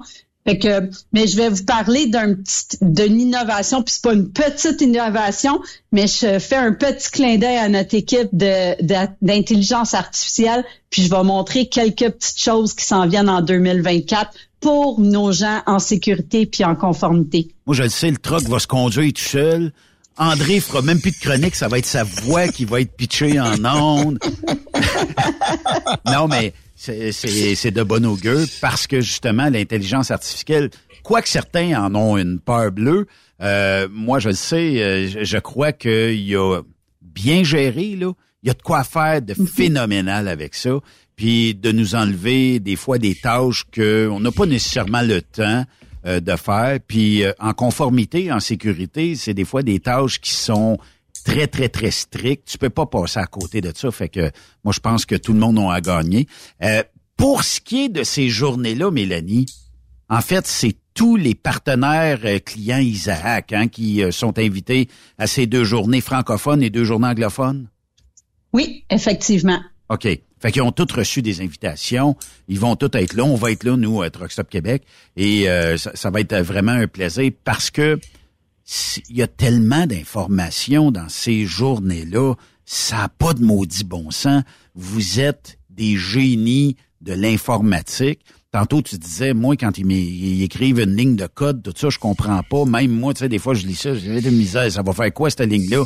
Mais des fois, on prend le temps, on l'explique, puis de toute façon, probablement que la majorité de tes clients partenaires vont te dire, Mélanie, j'ai ça comme idée, ce serait-tu possible éventuellement de nous emmener ça? Puis des fois, être à l'écoute de ses clients, c'est la recette euh, miracle, hein? Moi, Benoît, de mon côté, ce que je vais faire le 24, je vais faire ma fouine, je vais me cacher derrière les plantes vertes, je vais me promener, puis je vais voir ce que le monde dit, comment ils sont impressionnés euh, par ce qui se dit, puis on va faire une espèce de compte-rendu de ça à la fin de la journée. Est-ce qu'on pourrait te donner un micro comme euh, Guy Nantel? Puis euh, là, tu te promènes avec les gens, puis sais, tu poses des questions détournées qui ont peut-être même pas rapport. tu sais. il, y aurait, il y aurait sûrement quelque chose à faire. Ça serait, ça serait humoristique, ça serait drôle, puis en même temps, ben, en tout cas. Euh, Mélanie, euh, merci beaucoup. Mais là, Mélanie, faut, faut, faut que tu m'expliques, parce qu'il y a des gens qui disent, je connais Mélanie, euh, puis moi, écoute, il a fallu, j'y aille, on appelle ça stalker en anglais, là. Euh, où est-ce qu'on s'est vu, Mélanie Torieux? C'est, il y a, en dehors d'Isaac, parce que ton visage m'est pas, euh, tu sais, euh, je, t'ai vu quelque part. mais je- J'essaye de, de mettre euh, l'endroit puis tout ça, mais je vois tellement de visages d'une année à un moment donné, ma mémoire fait défaut. je sais pas si on s'est vu dans une compagnie de transport. Moi, je me rappelle de Truck Stop Québec quand tu as commencé. Écoute, ça fait des années de Ouais. ça. On t'envoyait des des euh, des sites web pour aller vérifier les PAPS puis Ouais. les PARS, puis tu rajoutais ça sur le sur ton site pour qu'on puisse aller checker nos PAPS, nos PARS. Euh, je t'ai vu des pendant des années à Saint-Joseph-de-Beauce parce que je suis une passionnée de truck, fait que j'étais au tir euh, Ça doit être de truck au challenge, puis à Saint-Joseph, euh, j'ai j'ai manqué pas. Je l'ai manqué cette année là, mais euh, c'était quelque chose. C'était une de nos religions entre amis. On se ramassait là au challenge à Saint-Joseph, à plusieurs places comme ça. Mais là, Mélanie, là, j'ai une demande spéciale pour la prochaine été. Es-tu capable de trouver de la télémétrie qui va peut-être empêcher la boucane noire un peu ces trucks, mais qui enlèvera pas la performance? Puis un log électronique. Ça veut dire qu'après, mettons que ça commence à 9 heures, t'es en retard, t'es pas là, tu t'es pas logué, t'es out euh, de, de la compétition. Puis c'est à 6 heures, les, les gens ont pas fini la compétition, t'es out aussi. Point. Ah, on pourrait faire ça. Mais tu sais, Benoît, je comprends pour la boucane, mais ça changerait les tirs si on enlèverait Ah oui. cette boucane noire-là. Ah C'est une mais- fois par année. Ben oui. Puis de toute façon, les organismes locaux en, en bénéficient. Je fais bien des, des farces avec ça, mais tu sais, moi, c'est parce que je fais des vidéos live euh, dans, dans ces événements-là. Puis à un moment donné, on perd les gens dans boucan. Puis là, là, la pollution. Ben oui, mais qu'est-ce que tu veux? On est obligé. On, on fait pas d'omelette sans casser d'œuf, hein. Puis ça fait partie de la game, là, tu sais. Puis des fois, tu regardes, comme j'ai parlé à quelqu'un qui me blastait à Saint-Joseph de pollution, puis je regarde, je dis, ah, t'arrives de Cuba, toi? Ah, et t'as pas pollué avec l'avion en allant là-bas, pas en tout. Non, non, mais c'est des vacances. Ah, OK, il y avait une raison. En fait, moi aussi, c'était des vacances, puis j'ai été dans boucan noir. C'est comme ça. Mélanie, merci infiniment. Si jamais euh, on est une entreprise, est-ce que tu es la bonne personne contact euh, pour peut-être implanter ou euh, peut-être faire un changement au niveau de la télémétrie, de dire, moi, j'aimerais essayer dans deux, trois camions votre équipement? Est-ce que tu es la personne ressource pour ça? Ben, c'est, je suis capable de trouver la bonne personne selon le besoin. Fait que si c'est quelqu'un qui a une idée, qui aimerait avoir une fonctionnalité, si c'est quelqu'un qui veut tester, je suis pas, je suis, je suis la directrice en conformité au soutien technique. Mais nous, au soutien technique, quand on reçoit un appel, on est la porte d'entrée chez Isaac qui va trouver la bonne personne. Fait que si c'est pas moi, je vais vous trouver la bonne personne. Sais, tantôt, vous parliez d'idées, puis peut-être qu'un jour, on va avoir telle et telle chose chez Isaac. On a une banque d'idées, on écoute nos clients. Dès qu'il y a une idée, qu'elle soit farfelue, qu'elle soit possible, pas possible, on a tout ça dans notre système d'idéation. Fait que si c'est une idée, si c'est un client, si c'est quelqu'un, on va trouver la bonne personne pour le besoin. On est là euh, pour vous écouter. Merci, euh, Mélanie. André, toujours des bonnes et des bons invités. On va essayer. Écoute, la 24, là, euh, écoute, je compte les doudous, Benoît. Ben, ça s'en vient assez vite. On est à peine euh, un mois et quelques jours de l'événement. Ça va être formidable encore une fois. Et le défaut, je le dis bien humblement, le défaut, c'est qu'on ressort de là, on a tellement la tête remplie d'excellentes idées, puis de toutes sortes. Puis on se dit, tabarnouche, au Québec, il se fait de quoi de grand? Les gens d'Isaac sont motivés à aller de l'avant, pas avoir une technologie, puis à être en arrière de la parade, on va être toujours en avant de la parade chez Isaac. Effectivement. Fait que, euh, on a bien hâte, on s'en reparle bientôt, puis euh, salut à toute la gang, puis les camionneurs, soyez prudents, évidemment. Yes. Merci Mélanie, hein? Merci à vous deux. Merci. On fait une courte pause. De l'autre côté de la pause, on va parler avec euh, Steve Bouchard du magazine Transport routier. La chronique sécurité avec André Durocher est une présentation d'Isaac, une entreprise reconnue pour sa technologie en cabine qui simplifie la vie des chauffeurs pour garder les camions en mouvement. Après cette pause, Encore plusieurs sujets à venir. Truck Stop Québec. Le PL100 de ProLab est présentement en spécial. Pour un temps limité, obtenez le format aérosol 425 grammes au prix du 350 grammes. C'est 20% de bonus. De plus, les formats en liquide, comme le 4 litres ou le 20 litres, sont à 10% de rabais. C'est disponible chez les marchands participants. TSQ. Qu'est-ce que ça veut dire? Truck Stop Québec.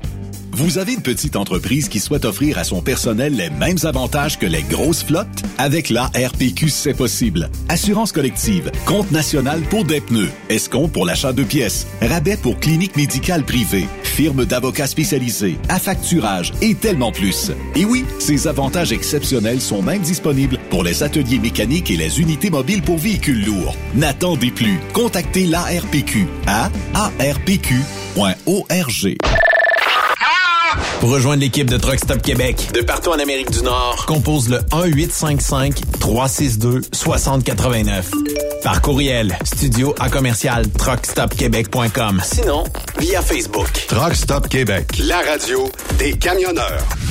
Parfois, la recherche d'un emploi, c'est compliqué et ardu. Ça, c'est parce que t'es jamais venu porter ton CV chez Transport Gilmire. C'est simple. Chez Gilmire, t'as la possibilité d'être basé à Montmagny, Longueuil, Toronto ou Lapocatière. Les équipements sont récents. On offre également un bonus à chaque trois mois. Sans oublier que tu seras payé au millage réel parcouru.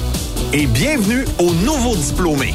On a tout ce qu'il faut pour te plaire. Pour plus d'informations, RH en commercial gilmire.com ou le 418 248 3030 poste 285. Et sur le web, gilmire.com. TSQ. Oh ouais? C'est Truck Stop Québec. Pour plusieurs camionneurs et brokers, la comptabilité, c'est compliqué et ça demande des heures de travail. Céline Vachon, comptable dans le transport depuis 20 ans, est votre solution. Roulez l'esprit en paix. Céline s'occupera de votre comptabilité, votre tenue de livre, vos déductions, vos remises de taxes, vos impôts personnels et de société, et même du démarrage de votre entreprise. Le tout sous une même adresse. Vous êtes meilleur pour rouler? Nous, c'est de faire votre comptabilité. Un seul numéro. 450 649 1744. 450 649 1744. Céline Vachon. Une vraie mère pour les camionneurs. Témoin d'une situation? Texte-nous au 819-362-6089, 24 sur 24. Benoît Thérien. Vous écoutez le meilleur du transport. Truck Stop Québec. On a le spécialiste des spécialistes ici à Truck Stop Québec, Steve Bouchard du magazine Transport routier. Comment ça va? Ça va très bien, Benoît. T'as de l'air en forme. Ben oui, ben oui. Ouais, t'arrives de voyage en plus. Ben, c'est- c'est pas des voyages où tu peux dire j'ai relaxé, j'ai pris mon temps, tout ça. Ça dure combien de temps un voyage en Suède pour aller voir euh, la gang de Volvo?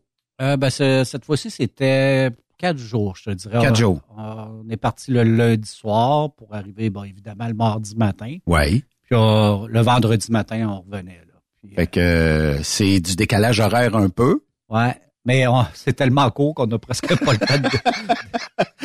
Mais les horaires, comme tu dis, euh, c'est du matin au soir. Euh, J'ai pas eu vraiment le temps de visiter, mais c'est pas ça le but. Le but, c'est d'avoir le oui. maximum d'informations. Les, les compagnies comme Volvo qui nous amènent là, ils savent qu'on veut, euh, on va avoir d'informations, puis on en a eu énormément. Là, ils veulent te faire tester des, des euh, nouveaux euh, camions, nouveaux types d'équipements, tout ça.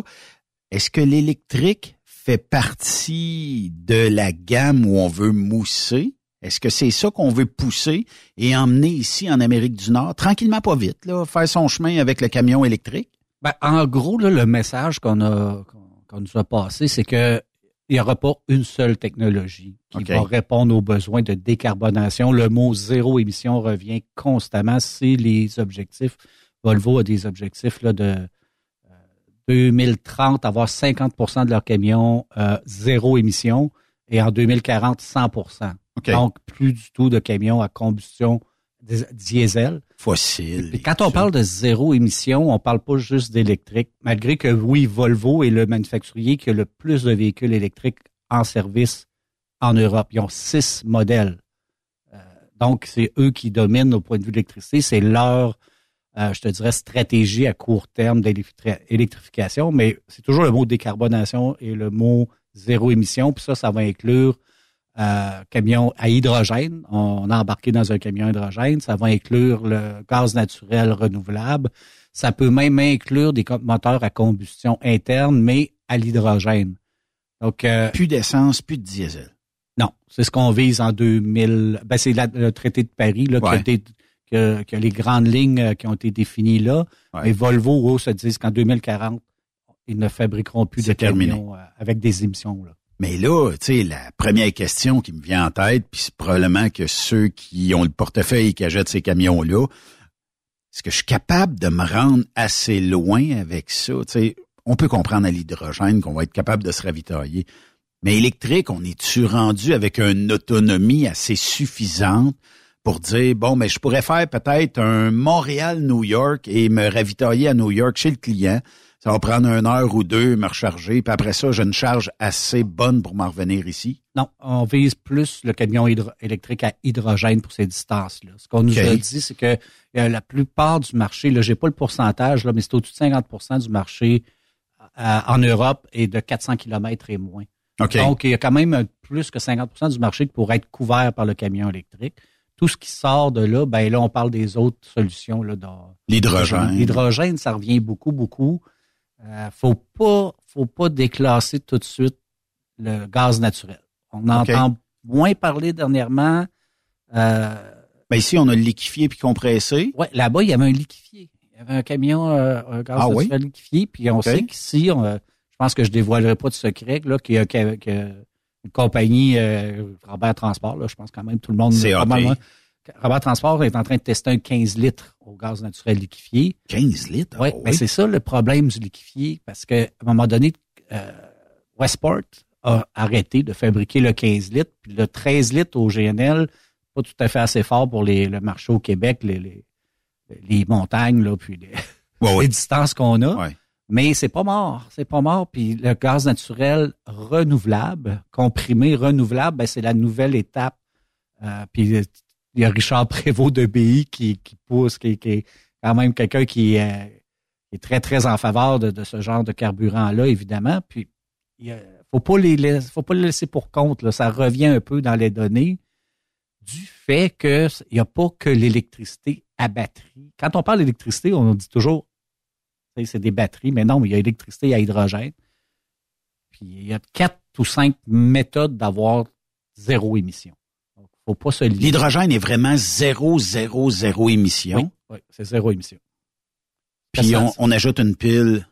C'est des piles à combustible. En fait, ben, la façon zéro émission qu'on a là, c'est des piles à combustible. Donc, c'est de l'hydrogène, du H2, euh, qui, est, qui est transformé en vapeur d'eau. Oui. Puis euh, c'est drôle parce que le, le, type qui nous faisait faire les... On n'avait pas le droit... Moi, étant donné que j'ai ma classe, j'ai eu le droit de conduire sur une piste le camion à gaz naturel. OK. Euh, GNL. Oui. Mais personne n'a eu le droit de conduire l'hydrogène. À cause de, ça prend une classe spéciale? J'imagine. Tu sais, c'est vraiment un prototype. Euh, OK. Oui, il n'est pas sur aucune route actuellement. Non, non, non, non. OK. Euh, se sont amusés, l'ingénieur qui programmait le, le, camion, se sont amusés pour faire de l'exhaust, un peu comme des shows de truck ici, mais oui. c'était de l'exhaust blanc, complètement blanc qui sortait du tuyau, ben, c'était un show, là. Et il dit, ah, c'est parce que j'ai un ami à l'informatique qui m'a programmé ça. Mais c'est ça, c'est, vraiment de la, c'est comme une vapoteuse. C'est comme une vapoteuse, c'est, de la vapeur d'eau, dans le fond. Donc oui, c'est... Euh, Au niveau de la puissance d'un camion comme ça, ça a l'air de quoi? Lequel? Tu parles d'hydrogène? Hydrogène? Ah, c'est plus dur à dire parce qu'on a. Moi, je n'ai pas conduit, mais ça semble être. Je te dirais, le son est semblable un petit peu au diesel, un petit peu plus doux. La conduite en dedans, c'est vraiment comme un. C'est comme. Un, non, faut pas que je me mêle. Non, le son, c'est vraiment comme un électrique. OK. Il y a, a pas beaucoup de son Non, externe. Non, il n'y en a pas. Il y a un sifflement. Il y a un sifflement externe. Puis en Ça, c'est le turbo électrique, ça. Ça doit être ça. Puis moi, ce- ceux que j'ai essayé, là, puis il avait mis des charges dedans, euh, c'est surprenant, je veux dire. le- autant le GNL que l'électrique, il avait mis 60 tonnes, ce qui est 100, OK. 130 000 litres. Ouais. Puis j'ai pas l'impression de manquer de puissance du tout, du tout. Là, il y avait des côtes. Ça avançait, là. Ça avance, ça avance. OK. Puis, euh, non, c'est Mais peut-être tu es en train de me choses- dire que les festivals au Québec, à un moment donné, euh, plus pas en tout, puis ça va être peut-être la boucane blanche modifiée par... euh, Je pense pas, parce que je pense qu'il va toujours avoir des, des, des camions diesel euh, Ouais. faits pour la course aussi, mais il y aura peut-être des divisions de camions électriques. Je sais Ah, qu'il y en a déjà eu, hein, des courses avec euh, Challenge 255 l'a fait cette année. C'est ça. Entre que- un Peterbilt et un Volvo. électriques. Électrique. Et pourront éventuellement, c'est sûr, quelqu'un va l'essayer euh, avec l'hydrogène, quand il y aura Oh oui. quelques camions hydrogène sur le marché. Oui. Non, c'est- au point de vue de la technologie, du rendement, de la puissance, il n'y a aucun problème là. Mais pour les vieux de la vieille, là, Steve, on dirait qu'on a de la misère à se dire on n'aura plus de ces moteurs diesel-là, qui est une belle technologie depuis nombreuses années, qui, tant qu'à moi, était peut-être pas autant polluante qu'on les a euh, taxés de, de- de dire c'est polluant au bout. On- je pense que l'industrie a changé ses méthodes de faire depuis peut-être 20-25 ans. On est bien plus aérodynamique qu'on l'a déjà été. Il y a d'autres normes qui s'en viennent encore beaucoup plus sévères là, pour les, les prochaines années, là, 3, 4, 5 prochaines années. Je me rappelle pas exactement, mais oui, le, le camion diesel est, est presque propre maintenant. En tout cas, tu sais. Mais le but, c'est zéro émission. Tu n'iras pas sniffer au bout de la pipe, naturellement, là, parce que ce qui sort de là est pas super propre, mais c'est quand même bien moins pire qu'il y a recul de 30 Ah, ans, ben oui, mettons. ben oui, Où tu faisais, mettons, 4-5 000 au gallon. c'est le jour et la nuit. Ah oui. Mais le but, mondialement, c'est zéro émission qui revient tout le temps. Puis une des approches, deux façons que Volvo a clairement énoncées pour favoriser le, le- le développement du marché euh, électrique dans les deux façons, ou zéro émission, c'est premièrement les euh, subventions euh, qu'on a au Québec. C'est le plus généreux probablement au monde. Ouais. On a les deux Québec fédéral. Euh, à, à part ça, l'Ontario n'a aucune subvention. Il y a la Colombie-Britannique, les deux aussi. Est-ce que les compagnies adhèrent pareil aux nouvelles technologies euh, zéro émission, mettons en Ontario, même s'il n'y a pas de subvention? Non, je pense que ça prend de l'argent derrière ça. Pour, puis la deuxième chose qui, que Volvo préconise, c'est les taxes carbone. Ouais. Ça, c'est c'est sûr que c'est un petit peu moins. euh, Ouais. Peut-être, euh, peut-être c'est pas tout le monde qui s'entend là-dessus, mais ils ont poussé beaucoup que si la façon de décourager l'utilisation des moteurs polluants, c'est de taxer la pollution. Donc ça, c'est une autre chose. Mais hier, Trudeau rencontrait les géants de l'alimentation en leur demandant pourquoi ça coûte plus cher. Mais oui, mais tout est transporté par camion. Au départ, une taxe carbone qui est refilée dans l'assiette du consommateur. Hum, Si j'étais un des géants, j'aurais dit, Monsieur Trudeau, enlevez votre taxe carbone sur l'alimentaire, et puis peut-être qu'on va être plus en mesure. Euh, je ne sais pas si C'est ça un des paraît coûts sur- ajoutés, mais si tu prends la chaîne d'approvisionnement, tu prends le producteur de biens, Ouais. c'est pas souvent c'est pas les millionnaires, les gens dans l'agriculture ou celui Ben, qui c'est- produit. Celui qui produit, c'est pas lui qui a le plus gros bout du bâton, maintenant. Non, non, puis c'est- t'as le magasin qui vend, puis entre les deux, il y a un paquet d'intermédiaires qui, Ouais. qui vont chercher une cote. Donc oui, le transport fait partie, mais le, le transport va coûter de plus en plus cher pour être de plus en plus propre aussi, parce que même avec les deux subventions, si tu ajoutes un camion électrique aujourd'hui, euh, ça prend quelques années à le rentabiliser. là. Puis, je sais pas, sur un long shot, c'est un camion aujourd'hui, quand on dit qu'il y a un million, puis même avant ça, là, mais un million, un million cinq cent mille kilomètres, on l'envoie, on en ajoute un autre, parce qu'on se dit, euh, je sais pas, électrique, si on va toffer ça 2, 3, 4, 5 millions de Ce kilomètres. qu'il parle, c'est 10 ans.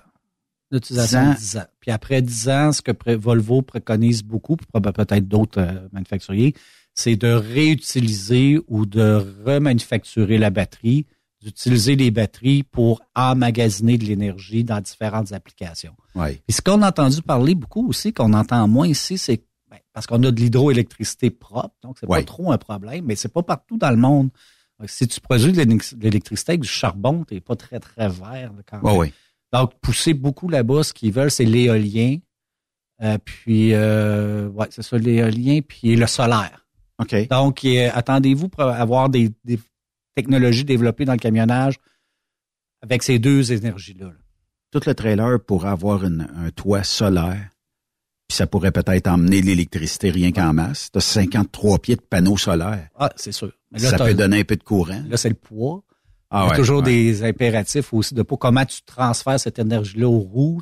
Ouais. Mais oui, tu sais, c'est, c'est vers là qu'il faut aller si on veut vraiment aller zéro émission. C'est-tu sexy parler de ça dans le camionnage? Quand tu parles de ça avec les... Si tu parles de ça au chauffeur, Mhm. oh là, tu penses que je vais avoir un électrique. Mais si tu parles de ça au directeur de flotte ou au, au genre de gestionnaire de flotte, est-ce que tu... Est-ce que pour eux autres, on s'en va là? C'est, écrit, c'est... c'est... Pour plusieurs, oui. Prends des gars comme euh, Daniel Goyette de CAT, euh, son intention, ses in- intérêts à être son Sont là. noble et vrai. Là. sont là. Tu sais, ce, ce- ce monsieur-là a investi rapidement, il a pris, tu sais, il est allé au bat. Fait que oui, il y a des. Il y a tu t'as dit le mot gestionnaire, donc c'est des gens qui gèrent. Il faut que ça soit rentable. Ouais. Ils n'achèteront pas ça juste pour. euh, Mais dans l'industrie, souvent, on achète un genre de, peut-être pas prototype, mais nouveau véhicule. Puis là, bon, on le teste. Hein? Euh, tu sais, euh, bon, euh, la gang de Morneau en teste Ouais. un. euh, Il y en a d'autres aussi. Là. Euh, ce qui fait que on fait notre part en torieux. On teste, on teste les nouvelles technologies. Tu sais, il y a un coût à ça de dire, je prends un camion électrique, puis bon, on nous a dit, je sais pas, 300-400 kilomètres d'autonomie. Est-ce que c'est ça? Bon, en temps de canicule, c'est peut-être moins ça. Puis en temps de- de très grand froid aussi, la chaufferette, euh, faut qu'elle marche, là, tu sais. Mais on- moi, nécessairement, je pense que d'ici 10 ans, on va commencer, puis je pense qu'on s'en est déjà parlé. On parlait du 5 ans, je pense plus 10 ans Ouais. parce que peut-être que les manufacturiers ont peut-être pas encore les lignes de montage pour en fabriquer beaucoup d'avance et tout ça. Puis il y a beaucoup aussi d'essais-erreurs là-dedans. Hein? Les camions, je pense, c'est, c'est pas mal réglé. là, sont capables d'en faire. C'est les infrastructures de recharge. Il faut fournir le courant. Il faut qu'il y ait des bornes de recharge. Il faut qu'il y ait des bornes rapides. Si tu mets des bornes euh, niveau 2 pour des camions lourds, tu règles pas grand problème. Donc, c'est tout un écosystème. Là. C'est un, comme- comme on- Est-ce que les on-route vont être remplis de bornes de recharge rapide? Les truck stops devront utiliser ça? Oh, pas le choix. Tu vends plus de diesel, faut que tu vendes du courant. Tu n'auras pas le choix, faut que tu rentabilises la place, puis le pied carré qui est là-dessus. Puis, euh, tu sais, il y a, il y a toujours la question, ben, à un moment donné, ils vont monter le coût de l'électricité. Fait que c'est sûr, s'ils font pas d'argent sur les taxes, Ben oui. sur le Ils vont carburant, aller chercher ça quelque ils vont part. aller le chercher ailleurs. Donc, euh, c'est intéressant. Pour un journaliste de camionnage ou un Ah oui. observateur, c'est super intéressant ce qui se passe là. J'ai vu les laboratoires chez Volvo, là, euh, ils appellent ça, je me rappelle pas le nom. Là. Il y a une bâtisse juste pour ça. OK. Puis c'est des ingénieurs parmi les meilleurs au monde là, qui sont dans un laboratoire. là. Il y avait un camion, un VNL, dans le laboratoire parce qu'ils se préoccupent beaucoup du marché nord-américain. Puis il y avait deux, trois autres camions euh, européens électriques. Puis c'est fou, le laboratoire, la recherche et développement qui se font là-dedans. Fait que ça me fait un peu rire quand on entend Monsieur Tout le Monde, ou des fois même souvent sur les réseaux sociaux, ah, c'est la, la, la merde, puis ça y il y a quand même des gens pas mal brillants là, qui travaillent dans des labs, puis que Ben oui. ça va probablement arriver Mais- plus vite qu'on pense. On a toujours de la misère un petit peu au changement. Ben oui, c'est normal. Puis l'être humain veut pas vivre de changement. Boucan noir, c'est le fun. Ben oui, c'est le fun. Mais c'est parce qu'à un moment donné, il faut peut-être avancer, il faut peut-être trouver d'autres alternatives. Puis euh, peut-être qu'on respirera mieux, là, tu sais, Ah, c'est clair, c'est clair. Puis de toute façon, les nouvelles technologies ont jamais tué personne.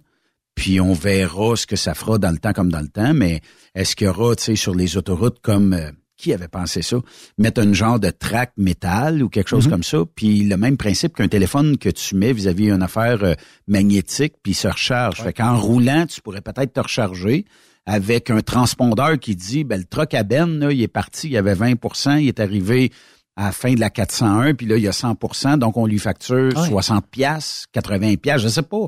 C'est- quand on parle de la- de- du Canada, c'est toujours le problème de la température. Ouais, ah ouais. Là, ils vont faire des tests là, avec des camions, un camion autonome, Volvo, je pense, qu'il y a sur la, dans la Sun Belt aux États-Unis. C'est toute la, Ouais. la région où le climat il est, parfait parce que c'est normal. Tu sais, c'est une technologie comme tu dis. Ça glace à 401. C'est faux. Fait que, avant que ça devienne adapté à nous aussi, mais regarde, euh, pense à il y a 5, 7 ans, quand on parlait de camions électriques, c'était comme ouais. tu rêves.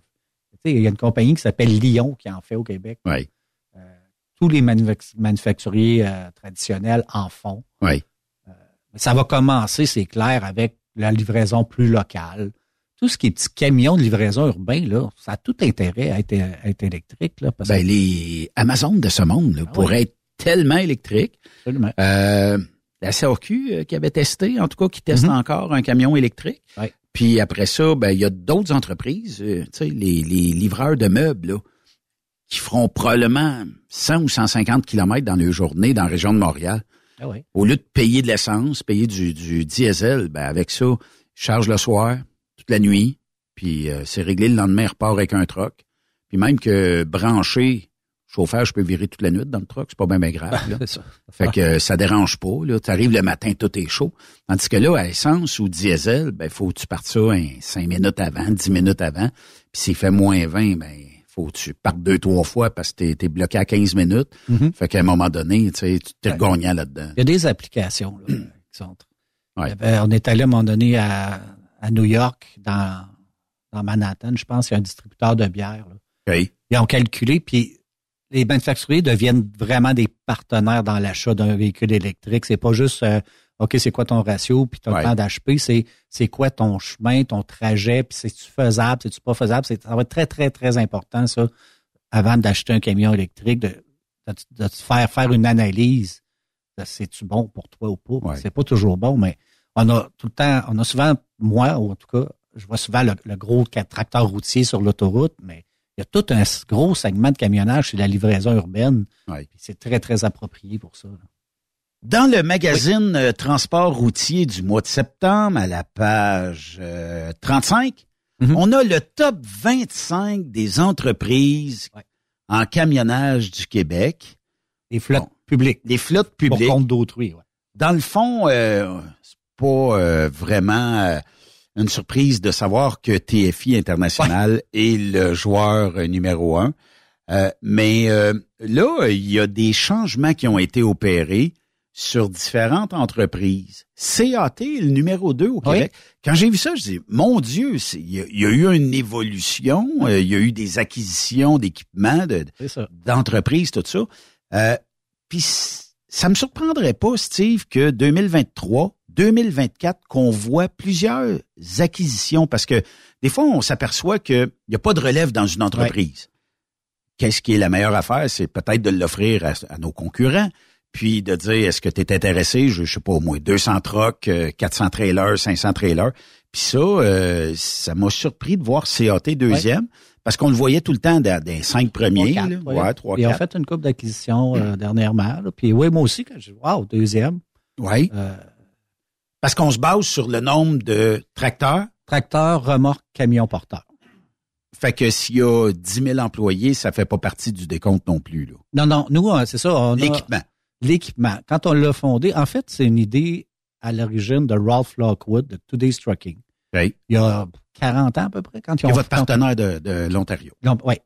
Donc, euh, Ralph voulait avoir un, un- une idée, une idée de, de la grosseur des flottes. Fait on peut pas faire ça avec le chiffre d'affaires. C'est pas des flottes cotées à la bourse. Ouais. Ils, ils nous doivent rien. Puis je remercie les flottes qui, année après année, nous donnent ces chiffres-là parce qu'elles sont pas obligées de nous le donner. Ouais. Mais en même temps, je Y trouve... a-tu des refus des fois? T'as pas de faire oui, ça, oui, ça, oui, oui. ça arrive. Il y en a qui nous reviennent pas. Puis OK. regarde, euh, c'est leur droit correct. aussi. Là. Ah. Fait que nous, on essaie d'avoir le portrait le plus juste possible. Puis j'apprécie beaucoup que les flottes nous reviennent. C'était drôle. là. Participent Ben, ben ça. oui, la première année, là, quand aucune flotte savait qu'on faisait ça, à part les deux, trois qui étaient dans celle de truck, Today, truck, euh, Today's Trucking. Today's Trucking, ouais. Ah, c'était long, là. Fallait travailler pour nous faire revenir, puis pourquoi je te donnerais ces chiffres-là? Mais là, ça fait 23 ans, fait que les gens, ils savent c'est quoi. Puis la, la participation est quand même super bonne, ça revient vite, ils nous donnent les chiffres. Puis ça donne un portrait. de- Ouais. de- De nos industries au Québec. Puis on voulait, on pouvait pas y aller avec les chiffres d'affaires ou les informations financières. Fait qu'on va dire les plus grandes flottes, bon, les plus grosses en termes de camions. Donc, ça comprend pas les camions des voituriers, remorqueurs, des brokers. Ouais. Ça comprend des locations à long Ce qui terme. leur appartiennent à eux. Ce qu'ils payent pour entretenir, pour Ouais. faire rouler. Fait c'est le portrait de, de la situation en termes de taille. Fait que dans le fond, CAT qui est rendu deuxième. Euh, on parle de 5800 unités ou quelque chose comme ça. Robert, on est à 3505, donc on a 2000 équipements de plus du côté de CAT. Euh, après ça, euh, numéro 4, euh, Morneau, je pense que ça, ça joue tout le temps à peu près dans les choses. Euh, Andy Transport, on parle aussi de d'autres entreprises. Puis, tu sais, est-ce que tu en as vu s'ajouter cette année dans le top 25 des nouvelles flottes? Oui. Faudrait que je l'ai devant moi, là, mais euh, oui, il y en a une deux. Express du Midi, on sait que ça, ça a fait partie TJB. Euh, TJB était là. Euh, Il y en a deux gros, deux importants qui sont pas là cette année. C'est euh, Boutin. Boutin ah Transport. oui, c'est vrai. Puis SGT. C'est vrai. Qui Ah. était là avant. Oui. Boutin qui est rendu dans Transforce. Fait Les deux sont gonflé- rendus dans Ben oui. Transforce. Ils ont gonflé les chiffres de Transforce. euh. C'est ça. Que, souvent, c'est des acquisitions de Transforce quand on en perd un. Là. Mais euh, de mémoire, là, Hey, 50 889 unités pour TFI Ah international. tu sais, je, je remercie aussi TFI parce qu'ils ont une page complète, eux autres, d'informations. Au début, on donnait juste les chiffres de base. Là, je me suis dit, ben, ben ça serait le fun d'ajouter un peu les personnes ressources. Ça serait le fun de mettre. un- Mais tu sais, TFI, là, ils ont combien de divisions? Fait mais à chaque année, on leur demande, nous, on fait toujours, le- on envoie un courriel, on aimerait mettre à jour vos, vos données. Ils nous reviennent TFI, euh, c'est très rapide, c'est super bien fait. Les autres payent Saint-Piton, d'après moi, et puis ça, ça sort assez vite. ben, c'est ça. Mais ils nous le- tu sais, ils- c'est le fun de voir que les grosses compagnies comme ça, ils collaborent super bien avec ce, ce top 25-là. Puis c'est attendu dans l'industrie. Puis je, je le vois, j'ai commencé, il est sorti euh, vendredi, je pense, par la poste, le, le magazine. Ouais. Là, j'ai vu tantôt en manchetant à Québec. j'ai vu une couple là, qui mettent ça sur leur LinkedIn. Puis tu sais, il y a une fierté de faire partie. Ben, 25. effectivement, puis c'est le fun de se voir ou de se catégoriser. Mhm. Puis pas nécessairement pour dire je suis numéro 3, mais je suis rendu maintenant en avant d'un tel. J'ai j'ai peut-être été en arrière il y a quelques années, j'ai fait une ou deux acquisitions. Puis c'est pas négatif, c'est juste que voici la tangente où je m'en vais. Puis euh, tu sais, c'est pas parce que votre entreprise serait la 25e, il y en a qui seraient peut-être centième dans, dans le top 25. Mais tu sais, techniquement, ça prouve qu'il y a de l'avancement. Puis ça prouve que les entreprises tirent assez bien leur épingle du jeu, là, malgré le contexte économique assez maussade qu'on vit euh, Ben, présentement. ça donne un petit peu l'état de santé du transport au Québec parce que quand on regarde le top 100 que nos collègues à Toronto font, euh, il y a beaucoup de compagnies du Québec. Là. Je sais pas, il doit y en avoir 25-30 du Québec. C'est normal parce que le Québec est une Ben des oui. grosses, mais si, tu sais, ça- on se tient dans les chiffres qu'on doit se tenir. On a, de- on a des belles grosses compagnies. mais C'est sûr qu'il y en a qui vont dire, ah, il n'y a pas juste ça dans la vie, puis c'est tout à fait vrai, mais c'est bon d'avoir un portrait annuel. Y en a-tu que tu as les chiffres, mais qu'ils sont arrivés 26e? Ah oui, oui, a 26, 27, 28, OK. 29, 30. On, À on- quand un top 50? Mettons, on jase. Ah, ben, quand, quand je l'ai établi, on est parti du top 100 pour le Canada. On s'est dit, s'il y en a 100 pour le pays au complet, 25, 25% c'est à peu près ce qu'il faut pour le Québec. Puis effectivement, parce qu'à un moment donné, là, rendu au 50e ou même au 40e, ça serait des, des petites flottes. Ouais. On parle de flottes peut-être de 150, 200 unités. Ça baisse vite à un moment donné. Le Québec, c'est beaucoup de petites flottes aussi. Ouais, Fait que effectivement. 25, là, euh, c'est pas mal représentatif si on veut parler de grandes flottes. Ouais. Comment est-ce qui est euh, la santé de notre industrie au Québec? Ah, comme C'est la- large comme question, là, Oui. mais...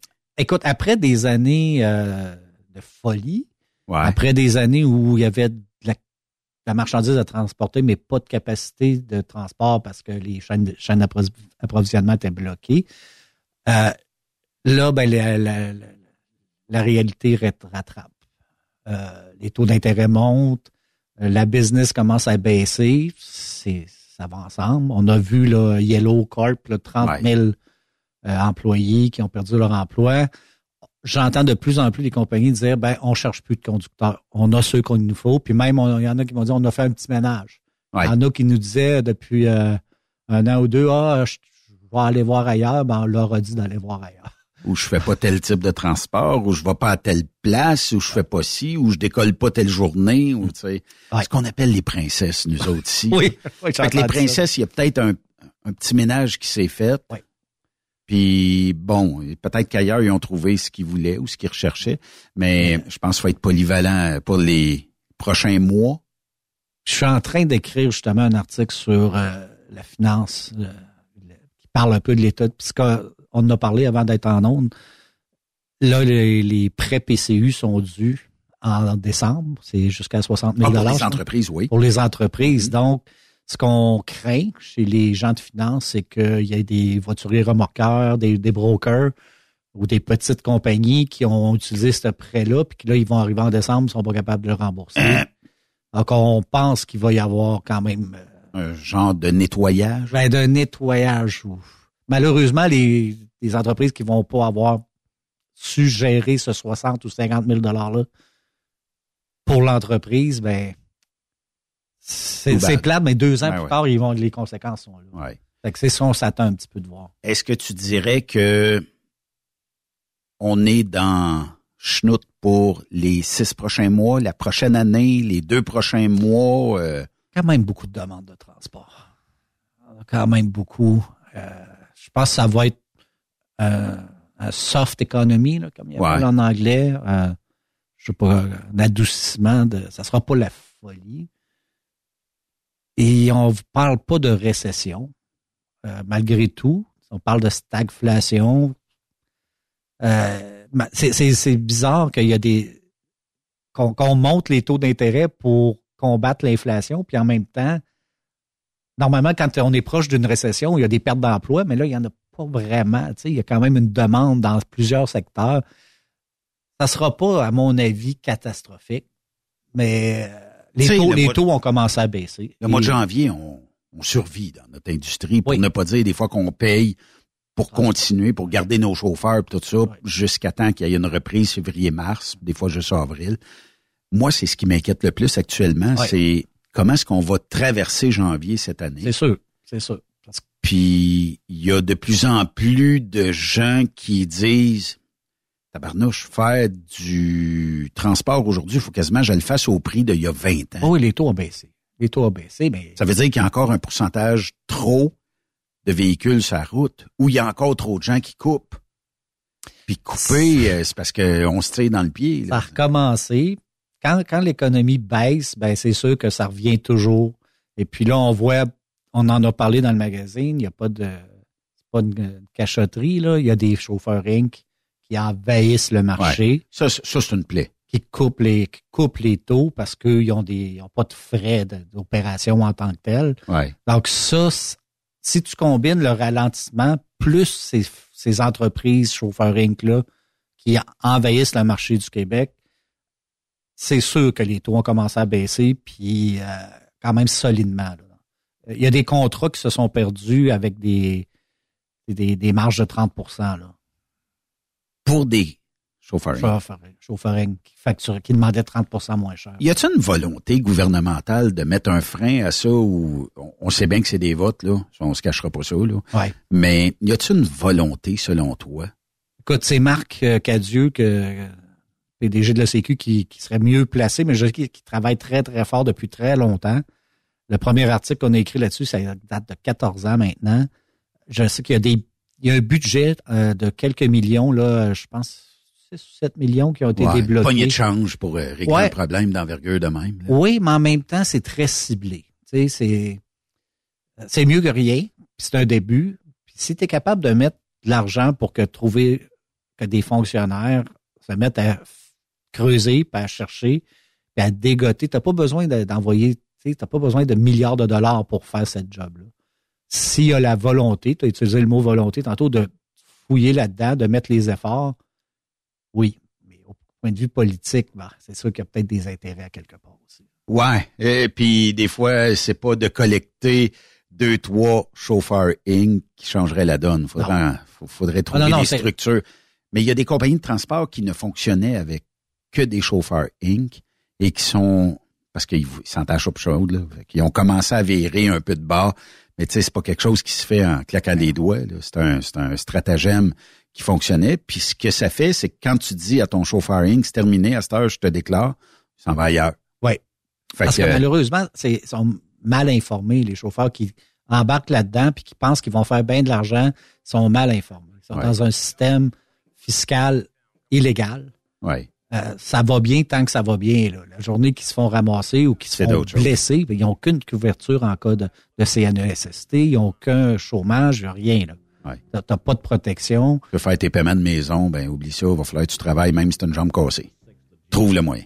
C'est ça. Steve Bouchard, du magazine Transport routier, merci d'être venu euh, nous voir aujourd'hui. C'est toujours un plaisir, tu passes quand tu veux. Parfait, toujours un plaisir ici. Lâche pas, puis euh, on peut euh, aller en ligne voir euh, le magazine, le Top 25 et tout ça. Euh, c'est disponible sur le site transportroutier.ca. Puis on invite les gens à aller te lire et euh, de s'informer. Il faut. Lâche pas. Merci. Ben, c'est ce qui complète notre émission aujourd'hui. Merci d'avoir été des nôtres. J'espère que le contenu vous a informé aujourd'hui. On se reparle demain. Yves Bureau sera là. On sera live de Manceau demain. Ben oui. On va aller euh, parler avec Yves euh, en début d'émission. On va se rendre euh, directement à Manceau chez le groupe Savoie pour parler des opportunités d'emploi, de l'entreprise, tout ça, des destinations. Et on aura ça demain à compter de 16 heures ici sur Trucks Québec. Je vous souhaite une excellente soirée à notre antenne. Et si vous désirez nous rejoindre, c'est par messagerie texte au 819-362-6089. Bonne soirée!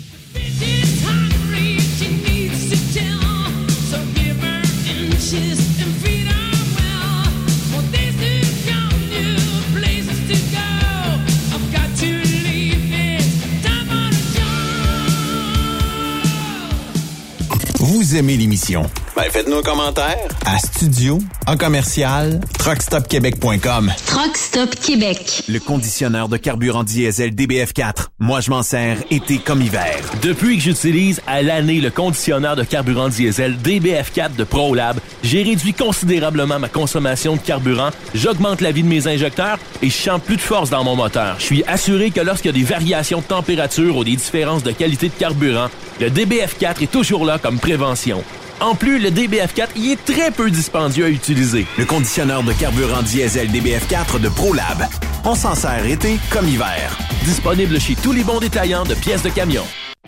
Vous avez une petite entreprise qui souhaite offrir à son personnel les mêmes avantages que les grosses flottes?